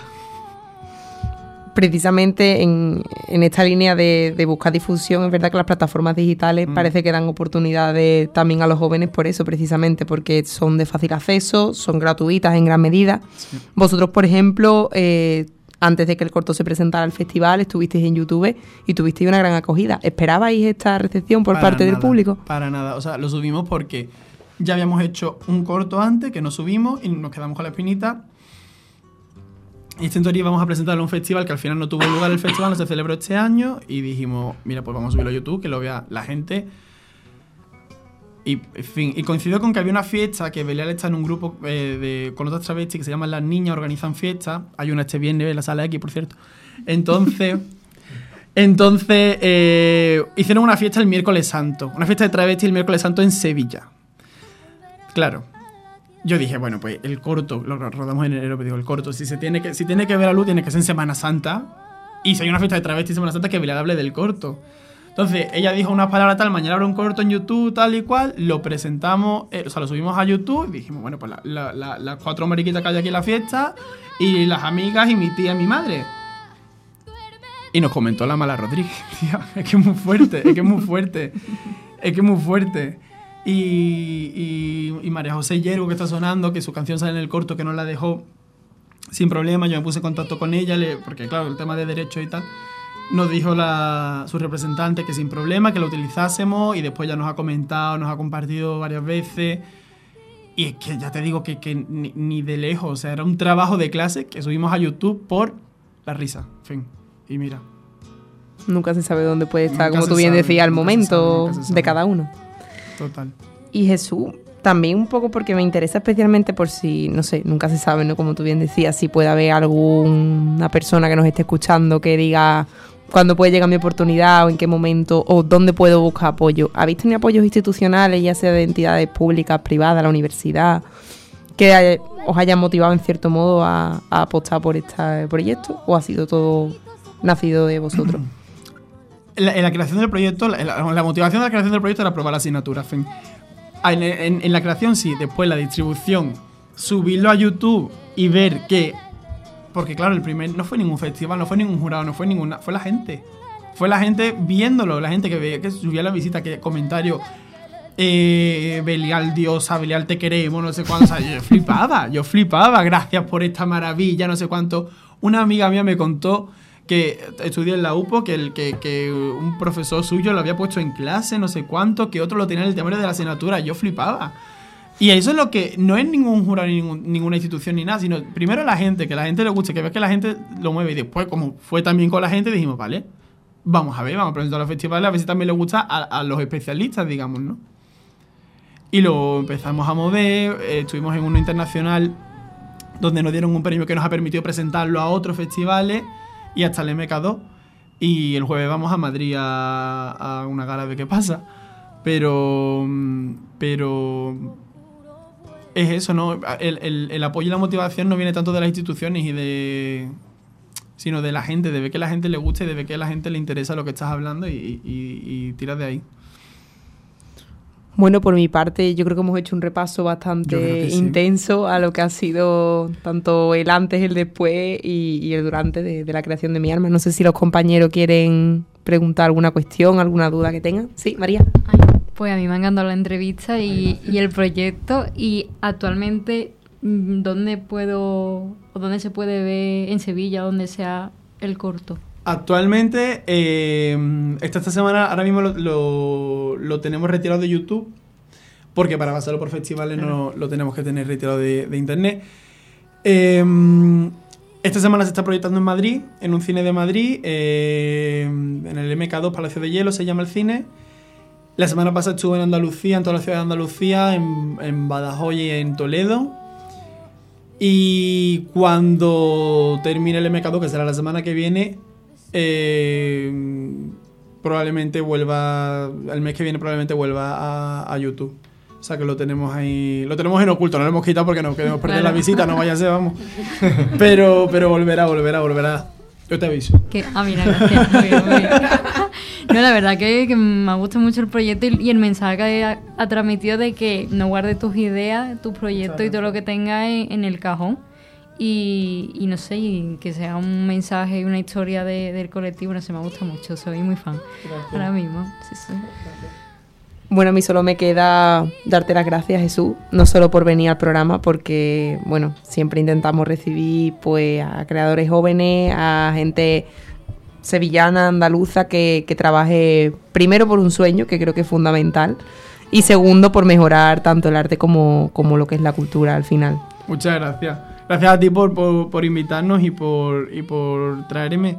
Y por ir otro día a ver el corto, que ya te lo he dicho, pero de verdad. Es que nos hace muchísima ilusión que vaya la gente a vernos al cine. Es como, no sé, súper importante para nosotros. Sí, estamos muy contentos el otro día. Pues te esperaremos aquí en Todo una Amalgama para nuevas creaciones, que espero ver Ay, pronto, ojalá. muy pronto. Ojalá, ojalá. Y, y por supuesto, bueno, de parte de todo el equipo te deseo muchísima suerte. Gracias. Y gracias de nuevo por participar, Jesús. Gracias a vosotros.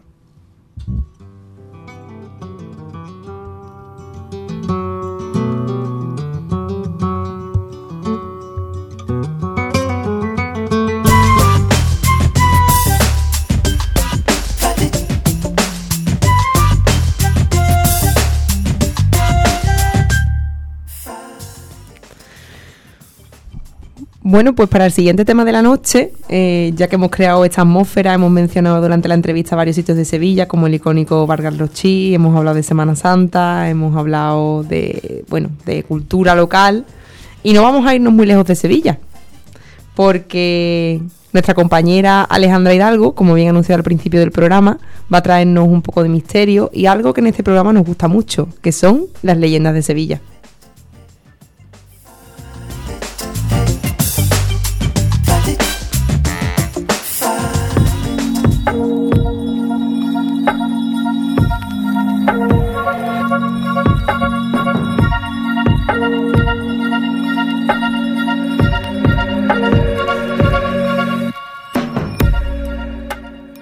Sevilla, como muchos de nuestros oyentes sabrán, es una ciudad antiquísima por la que han pasado muchas civilizaciones muy distintas entre ellas y que han dejado en nuestra querida ciudad su cultura e incluso sus tradiciones. Se data la ciudad de Sevilla en el siglo VIII Cristo, con los tartesos, y esta teoría está apoyada por los hallazgos del Tesoro del Carambolo, que se encontrará en Camas. Entonces, una ciudad tan antigua, que tiene tantos siglos y tanta historia, no podía estar exenta de leyendas y de misterios entre sus calles. Así que voy a comenzar por el barrio de Triana, más concretamente por la calle Pajez del Corro, donde antes había un cine que se llamaba Fantasio, que cerró hace 24 años, en el año 1995 más concretamente, debido a problemas económicos. Además, un poco antes de su cierre salió, salió ardiendo, la verdad es que era gafe el pobre cine. Todos los espectadores que iban a las sesiones de cine decían escuchar y ver presencias extrañas, aunque algunos lo ah, achacaban a un saboteo por parte de una inmobiliaria que quería comprar el edificio que ahora lo ocupa un supermercado. Otros dicen que el espectro se encontraba paseando por el cine, era el de una anciana, que juró no abandonar jamás su vivienda antes de que demolieran el edificio y construyeran el fantasio. De todas formas, las aventuras de esta anciana no acaban con la desaparición del cine, sino que son muchas las personas que durante estos últimos 25 años han visto cajones abriéndose sin razón aparente o incluso el canto de una mujer mayor. Estos movimientos paranormales han obligado incluso a una familia a mudarse al edificio que se encuentra justo encima del supermercado. Y bueno, después de esta, de esta leyenda nos vamos a trasladar al siglo XIV, cuando reinaba Pedro I el Cruel o el Justiciero, depende de quién te cuente la historia. Pero bueno, para meternos un poco en contexto, vamos a, a explicar quién era Pedro I. Pedro I era el rey de Castilla durante el siglo XIV, pero su problema era que su hermano bastardo, Enrique de Trastámara, pedía la corona para él, y Castilla estaba dividida entre los que apoyaban a Pedro y sus detractores. En el bando de Enrique de Trastámara se encontraba Juan Alonso Pérez de Guzmán, que era uno de sus principales apoyos en el sur de España. Bueno, de lo que ahora sería España, entonces no existía. En una de esas conspiraciones, previas al derrocamiento del rey, la mujer de este, que se llamaba Urraca Osorio de Lara, fue arrestada y condenada a arder en la hoguera. Así fue que un día de 1367 quemaron a Doña Urraca en lo que ahora sería la Alameda de Hércules. A esa quema fueron muchas personas movidas por el morbo y el espectáculo de tan grotesco, tan grotesco espectá- espectáculo, vaya, que se iba a, a presenciar en el lugar. Cuenta la leyenda que las llamas levantaron la falda de Doña Urraca, dejando a la vista sus partes más íntimas. Pero el público se quedó perplejo al ver cómo una mujer fue corriendo a poner la falda en su sitio. Esa mujer era Leonor Dávalos, la criada de Doña Urraca, que murió calcinada por las llamas. Imaginaos ese momento. Doña Urraca y Leonor abrazadas las dos entre llamas y pereciendo juntas.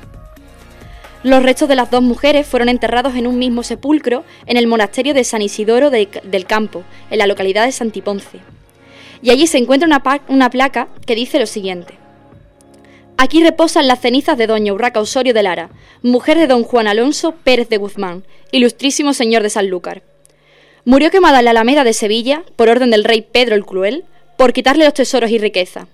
También se quemó con ella, para que no peligrase su honestidad, Leonor Dávalos, leal criada. Año 1367. Para continuar, la próxima, la siguiente leyenda tiene que ver con la mitología, con la mitología griega, que es una mitología que a mí particularmente me interesa muchísimo y tiene que ver con el nacimiento del famoso barrio de Triana, es decir, volvemos otra vez a Triana, pero mucho, mucho, mucho tiempo antes. Esta leyenda cuenta el nacimiento del famoso barrio de Triana y se remontó a la mitología, como he dicho antes. La diosa Astarte representaba a la madre tierra, que era muy venerada en Andalucía. Hércules se enamoró de ella y empezó a perseguirla, dispuesto a encontrarla y quedarse con ella. Astarte huyó despavorida y se, encon- y se escondió al otro lado del río Guadalquivir y se quedó encandilada de la belleza que allí había. Hércules, por otro lado, nunca llegó a encontrar a Astarte porque estaba en la otra orilla del río. Hércules también se quedó maravillado de esa orilla en la que se encontraba y fundó la ciudad de Hispales. Y Astarte fundó al otro lado Triana. Y ahora no, nos venimos por fin al siglo XX, por lo menos, volvemos un poco ya de la, de la mitología y hablamos de una, una leyenda que a mí me, me interesó bastante cuando la descubrí, porque me parece, no sé si ya casualidad o si creencia, y más teniendo en cuenta que yo no soy una persona muy, muy creyente, pero bueno, contamos la historia de Juan Araujo, que fue un jugador del Sevilla que colgó las botas a causa de una enfermedad que tenía su hijo. Durante mucho tiempo se encomendó al Cristo del Gran Poder, rogándole que curara a su hijo.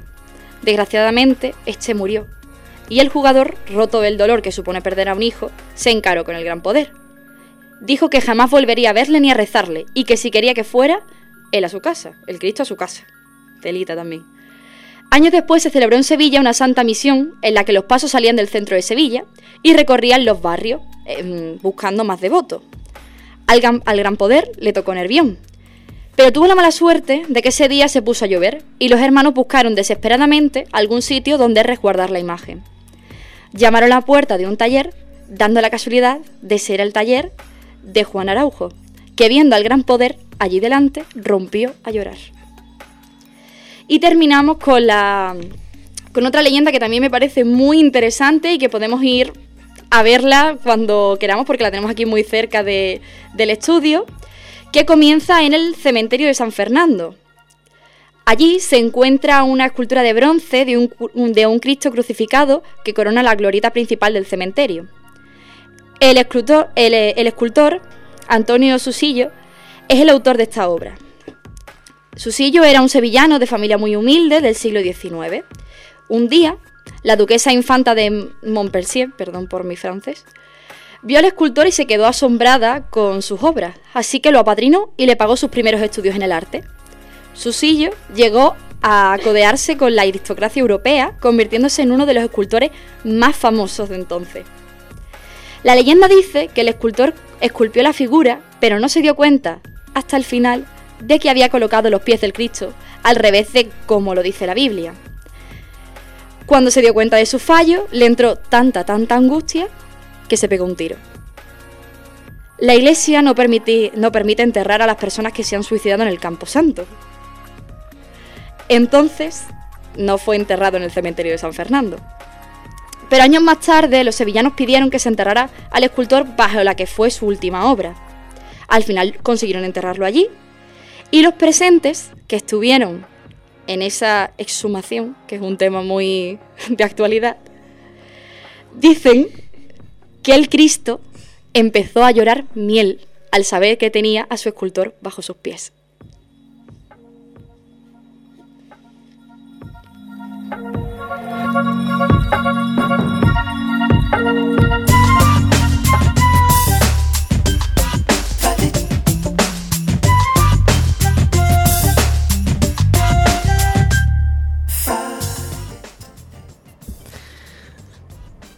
Bueno, Yo creo que la cara de todos los que estamos aquí habla por ella misma.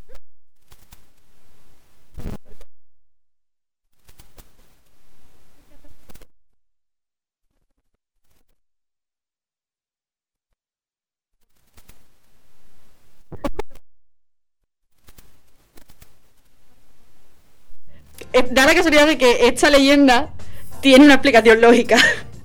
Para empezar, mm, estuve leyendo y, mm, y intentando saber un poquito más de esta leyenda y dicen que, la- que el escultor no se pegó un tiro porque tuviera los pies al revés en la escultura, que ya es quererse un, un poquito, sino porque estaba endeudadísimo y... Ah, bueno.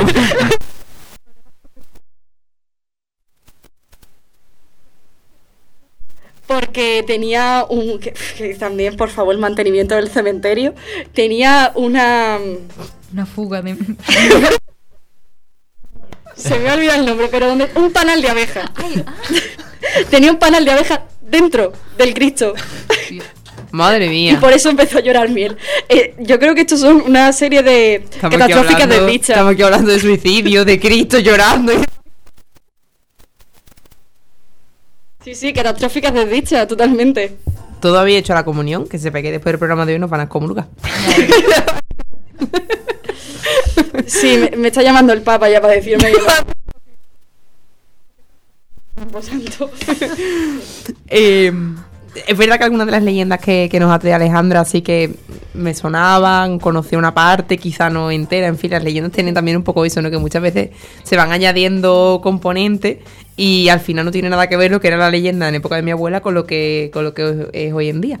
Pero sí que es verdad que creo que las leyendas son una forma de acercarnos muchas veces pues a, a curiosear sobre determinados acontecimientos históricos simplemente por llegar a saber qué parte es verdad y qué parte es la que a lo mejor pues ha salido del imaginario popular, Claro. de diferentes tradiciones.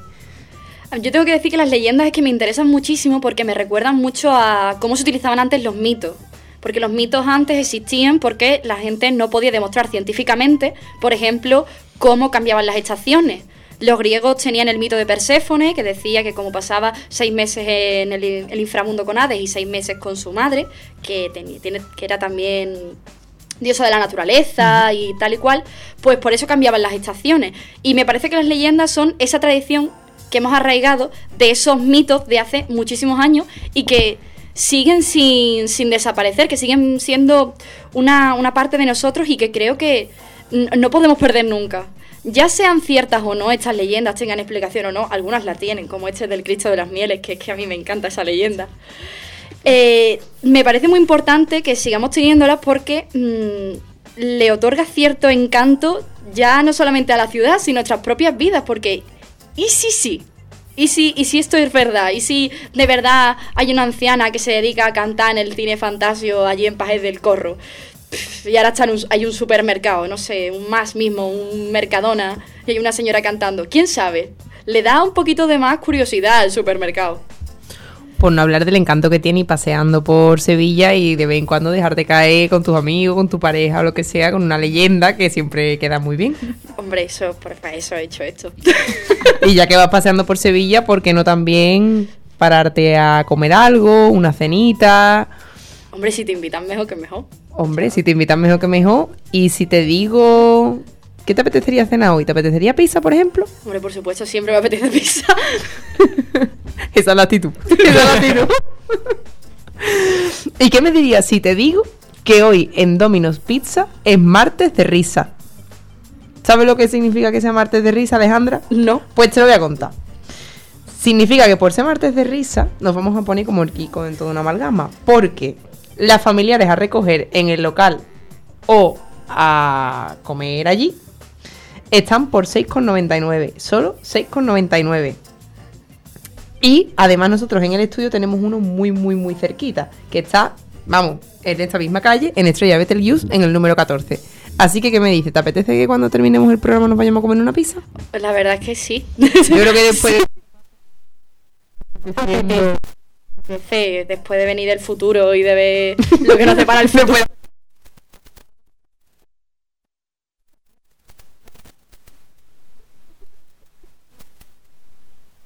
Otra más, ya nos vamos acercando al final del programa. Eh, hemos hecho un recorrido por, por muchísimas mm, curiosidades, pero aún nos queda un viaje por hacer, concretamente a una zona quizá algo complicada que difiere bastante de la situación que tenemos actualmente y precisamente por eso es muy interesante de conocer. Por ese motivo, Alejandro Colete nos acerca esta noche al conflicto de Siria y sus raíces. far.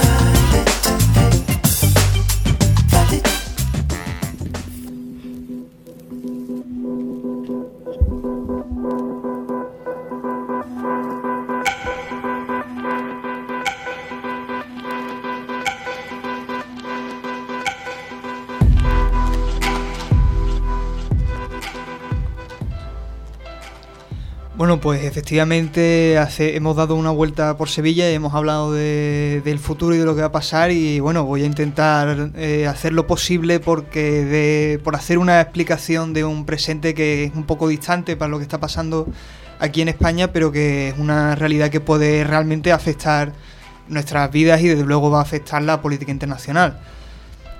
Quiero hablar esta noche de lo que está pasando en Turquía. Posiblemente los oyentes y creo que todos los que estamos en la mesa nos hemos enterado al menos por, si no en las noticias, en algún periódico o alguien lo ha comentado, que el ejército turco ha entrado en la frontera norte de Siria y ha penetrado en, en una franja, la franja norte que quiere además ocupar. Entonces, pues esta noche, en el ratito que tengo, quiero intentar hablar un poco de qué es lo que ha pasado, quiénes son los actores involucrados en, el proceso y sobre todo qué quiere cada uno y qué es lo que cabe esperar de lo que en el futuro de lo que está sucediendo.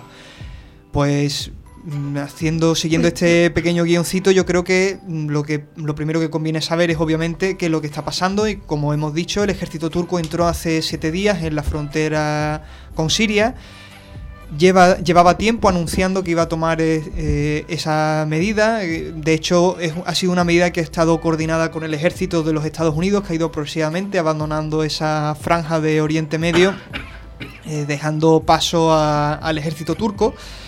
Y el objetivo de, Erdogan, eh, como sabéis, el presidente de Turquía, y los que no lo sabíais, pues ya lo sabéis, os dais por enterados. Eh, Erdogan quería, tiene el objetivo, por lo menos esa es, ese es el, por decirlo así, la excusa oficial o el, el lema oficial. Quiero instalar allí los 4 millones de refugiados que tiene eh, dentro. Los refugiados en, Turquía es cierto que han sido un problema importantísimo y, desde luego no es fácil ubicar 4 millones de refugiados. Y en fin, que esta medida sea la más adecuada o que este sea el verdadero motivo por el cual Erdogan eh, ha entrado en el norte de Siria, pues lo veremos en el futuro.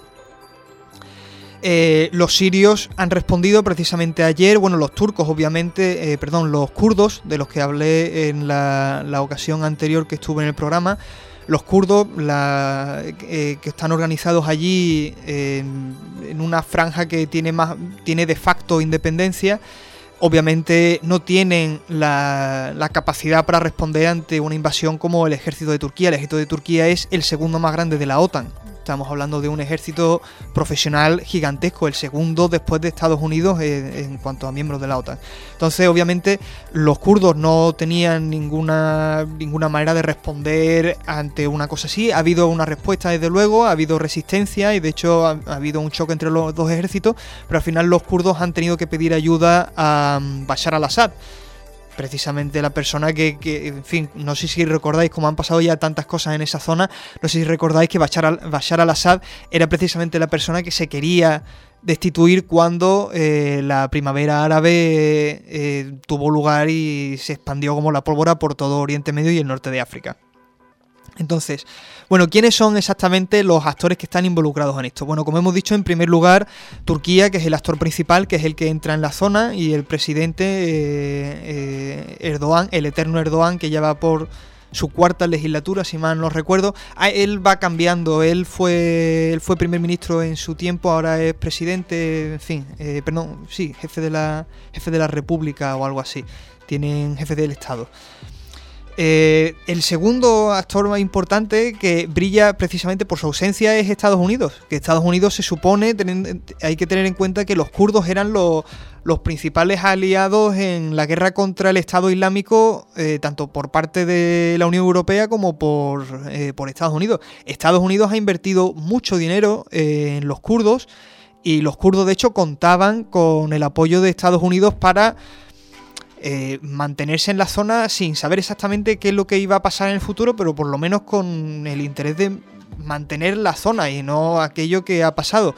Al final Estados Unidos, por una serie de causas, que sería ya demasiado largo que entrásemos en ellas, pues se ha retirado, ha sido un proyecto, como he dicho antes, coordinado con Turquía, ha sido una cosa organizada entre los dos y ahora se encuentra esta circunstancia. Esto, se, esto sí es verdad que está dentro de un marco bastante amplio porque Estados Unidos se está retirando lentamente de, Oriente Medio. Es un país que tiene, nos hemos acostumbrado, creo que todos desde que hemos... Eh, de luego todos los que estamos en nuestra generación recordaremos el 11S, recordaremos la invasión de Irak, y en fin, desafortunadamente recordamos todas esas cosas y recordamos también el nacimiento del Estado Islámico en 2014, etcétera. Estados Unidos ha sido un actor principal en todas esas cosas. De hecho, Estados Unidos es, yo creo que sin ninguna duda, el causante del florecimiento del ISIS, o sea, del Estado Islámico. Y bueno, ahora se está retirando. Veremos a ver las consecuencias que eso tiene.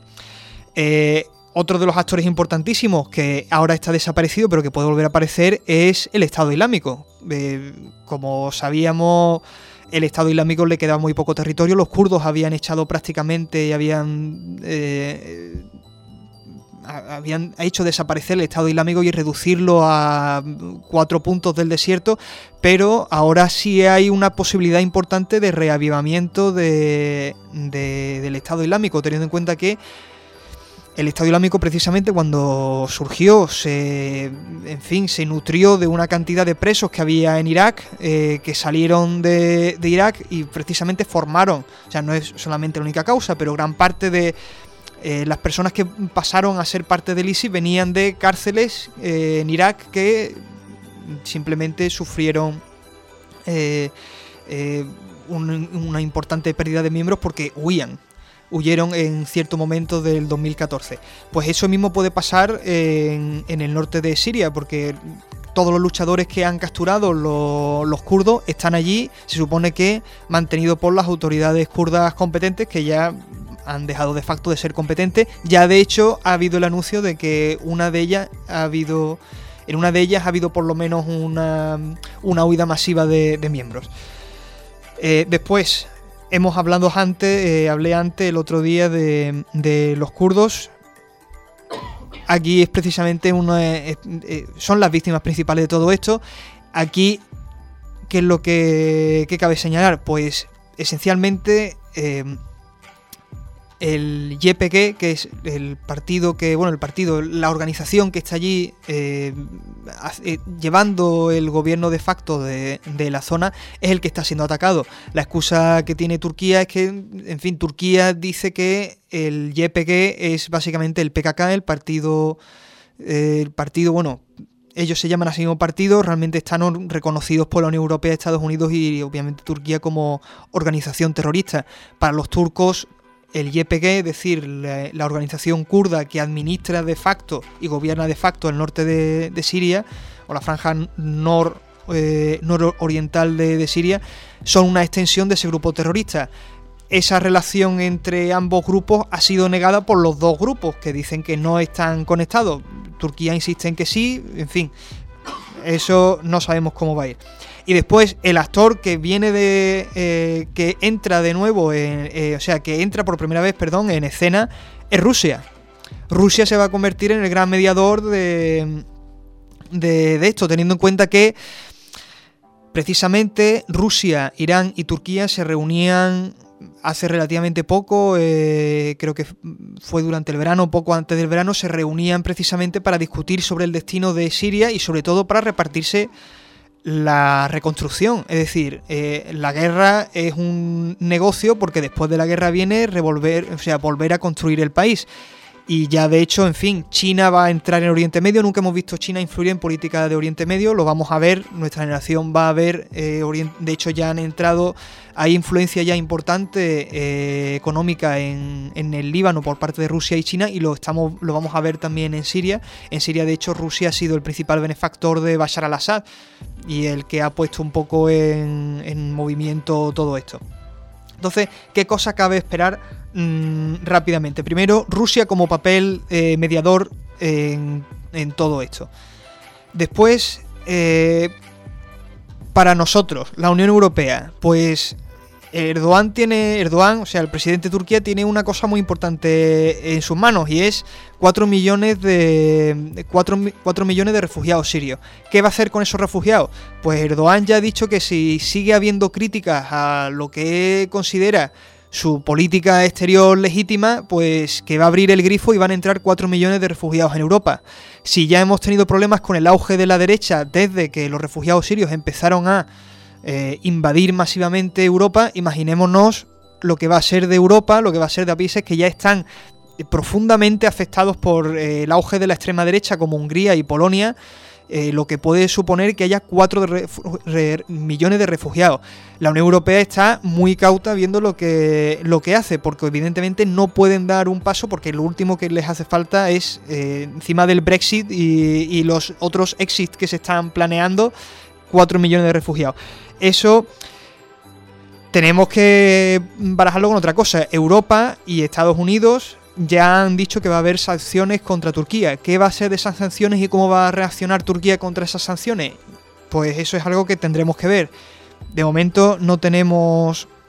Eh, no, no sabemos qué es lo que va a pasar, lo veremos dentro de muy poco. Y por último, como he dicho antes, el ISIS, o sea, el Estado Islámico. ¿Qué va a ser del Estado Islámico? Mm, pues posiblemente te, hay que tener en cuenta que Turquía ha alojado miembros del Estado Islámico, ha tenido en sus hospitales miembros del Estado Islámico que Turquía financió durante 2014 y 2015 al Estado Islámico y armó al Estado Islámico porque Turquía estaba muy interesada en simplemente armar y financiar cualquier oposición al régimen de Bashar al-Assad por la abierta oposición que hay entre los dos líderes. Entonces, ¿qué va a ser?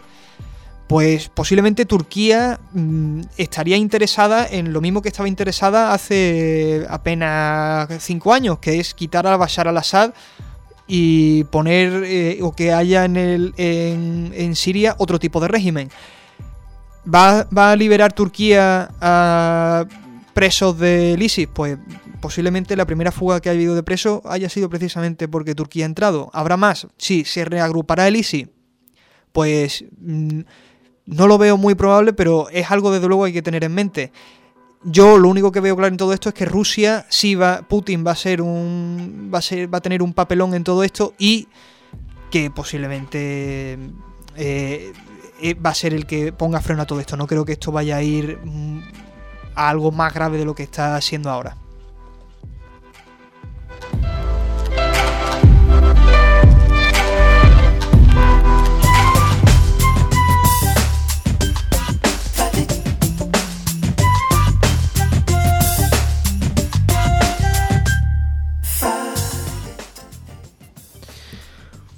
Bueno, Alejandro, no nos queda mucho tiempo de programa, pero sí únicamente lanzarte una pregunta que, que, creo que, bueno, cada vez que lo veo en las noticias y ahora con el tema que nos has traído, eh, hablabas de la Unión Europea y yo muchas veces me planteo eh, qué responsabilidad recae realmente sobre los organismos internacionales, porque, bueno, al final se supone que en cierto modo esos organismos existen o tienen una vocación eh, mediadora de conflictos y que, bueno, mmm, aunque quizás no, no vaya totalmente acorde con sus intereses el pronunciarse, sí que se espera, yo creo, por parte de la ciudadanía una cierta intervención o al menos un cierto pronunciamiento. No sé qué opinas sobre... A ver, yo como he dicho, hombre, a ver, eh, los gobiernos, y no solamente los gobiernos, casi todos los medios de comunicación, yo creo que por lo menos en Europa y en Estados Unidos y prácticamente en todo el mundo, han condenado abiertamente lo que está haciendo Turquía. Turquía ha dicho que lo que está haciendo está lleva meses anunciado y que además está dentro de, de, lo que ellos consideran lucha contra el terrorismo porque lo ven así. ¿La Unión Europea debería intervenir? Yo personalmente creo que sí. ¿Por qué? Porque cuando no intervenimos nosotros, los que intervienen son otros. Entonces, eh, ¿qué clase de política internacional va a llevar Putin? Pues eso es lo que vamos a descubrir, porque la Unión Europea no se va a atrever a hacer nada, porque como he dicho antes, los 4 millones de refugiados son la baza que tiene Erdogan para hacer lo que él quiera ahora mismo allí. Ahora, ¿qué va a ser exactamente? ¿La Unión Europea debería intervenir? Yo creo que sí, no creo que vaya a hacerlo, sinceramente. Yo creo que lo que vamos a ver a ser, va- vamos a conocer la mediación de Rusia y, y ese, ese va a ser el actor principal en todo esto. Nosotros, desafortunadamente, aunque deberíamos hacer algo, no vamos a hacer nada. Bueno, pues con un mensaje quizá no tan optimista como, como quisiéramos, pero bueno, tenemos que cerrar la, esta lluvia de curiosidades, como decía al principio. Y debido al poquito tiempo que nos queda, no quiero terminar el programa sin despedir a todos nuestros compañeros, pero muy brevemente. Así que empiezo por la primera intervención de la noche y además debutando, María Roldán. Buenas noches, ¿qué tal esa primera experiencia? Buenas noches, pues muy bien. La primera vez que hablo aquí en el estudio, ah, estuve en uno de los primeros programas saludando, en la noche en blanco, pero... ¿Con muy- ganas de repetir? Sí, sí, con muchas ganas. Pues nos escucharemos pronto entonces. Sí, sí. Deseando. Juan Antonio Márquez, buenas noches. Pues buenas noches a todos. La verdad es que me ha hecho mucha ilusión volver después de todo el verano y estando aquí. Y, y nada, que, que encantado y nos vemos en la próxima. Y esperamos verte más a menudo esta temporada. Claro que sí. Alejandro Hidalgo, Muy buenas noches. otro debut de esta temporada. Sí, sí. ¿Qué tal la experiencia? A mí me ha encantado, claro. Y espero venir próximamente. Vamos, el mes que viene volveré por aquí y a ver si puedo traeros algo que os deje igual que al Cristo de las Mieles.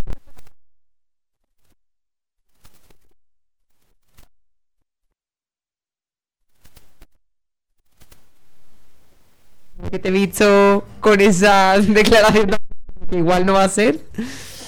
¿Qué tal la segunda intervención ya? Ya la tuya es la segunda. Esta, bueno, yo estuve la noche en blanco, pero sí, o sea, de intervención en Es el programa. verdad, estuviste la noche en blanco. Sí, sí, la verdad, eh, muy contento, muy contento. Como dije la otra vez, perder la virginidad siempre uno es muy patoso en todo esto, pero ya estoy, ya me, ya me veo ducho en, en el arte radiofónica. La radio engancha, ¿verdad?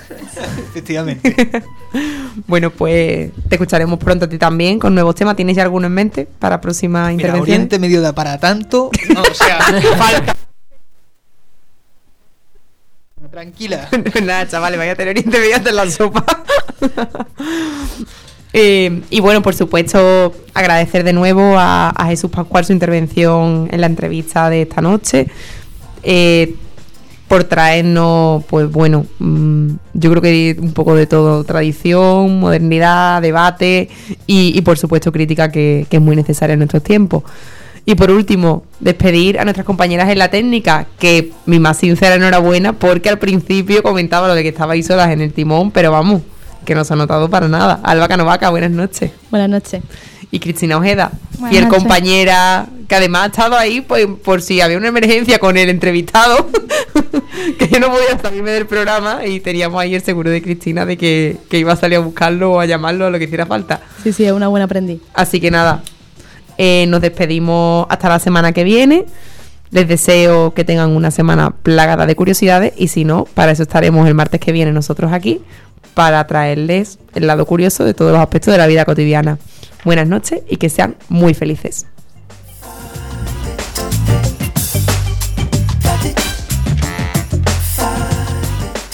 Una forma, pero en el escenario es completamente diferente, ¿verdad?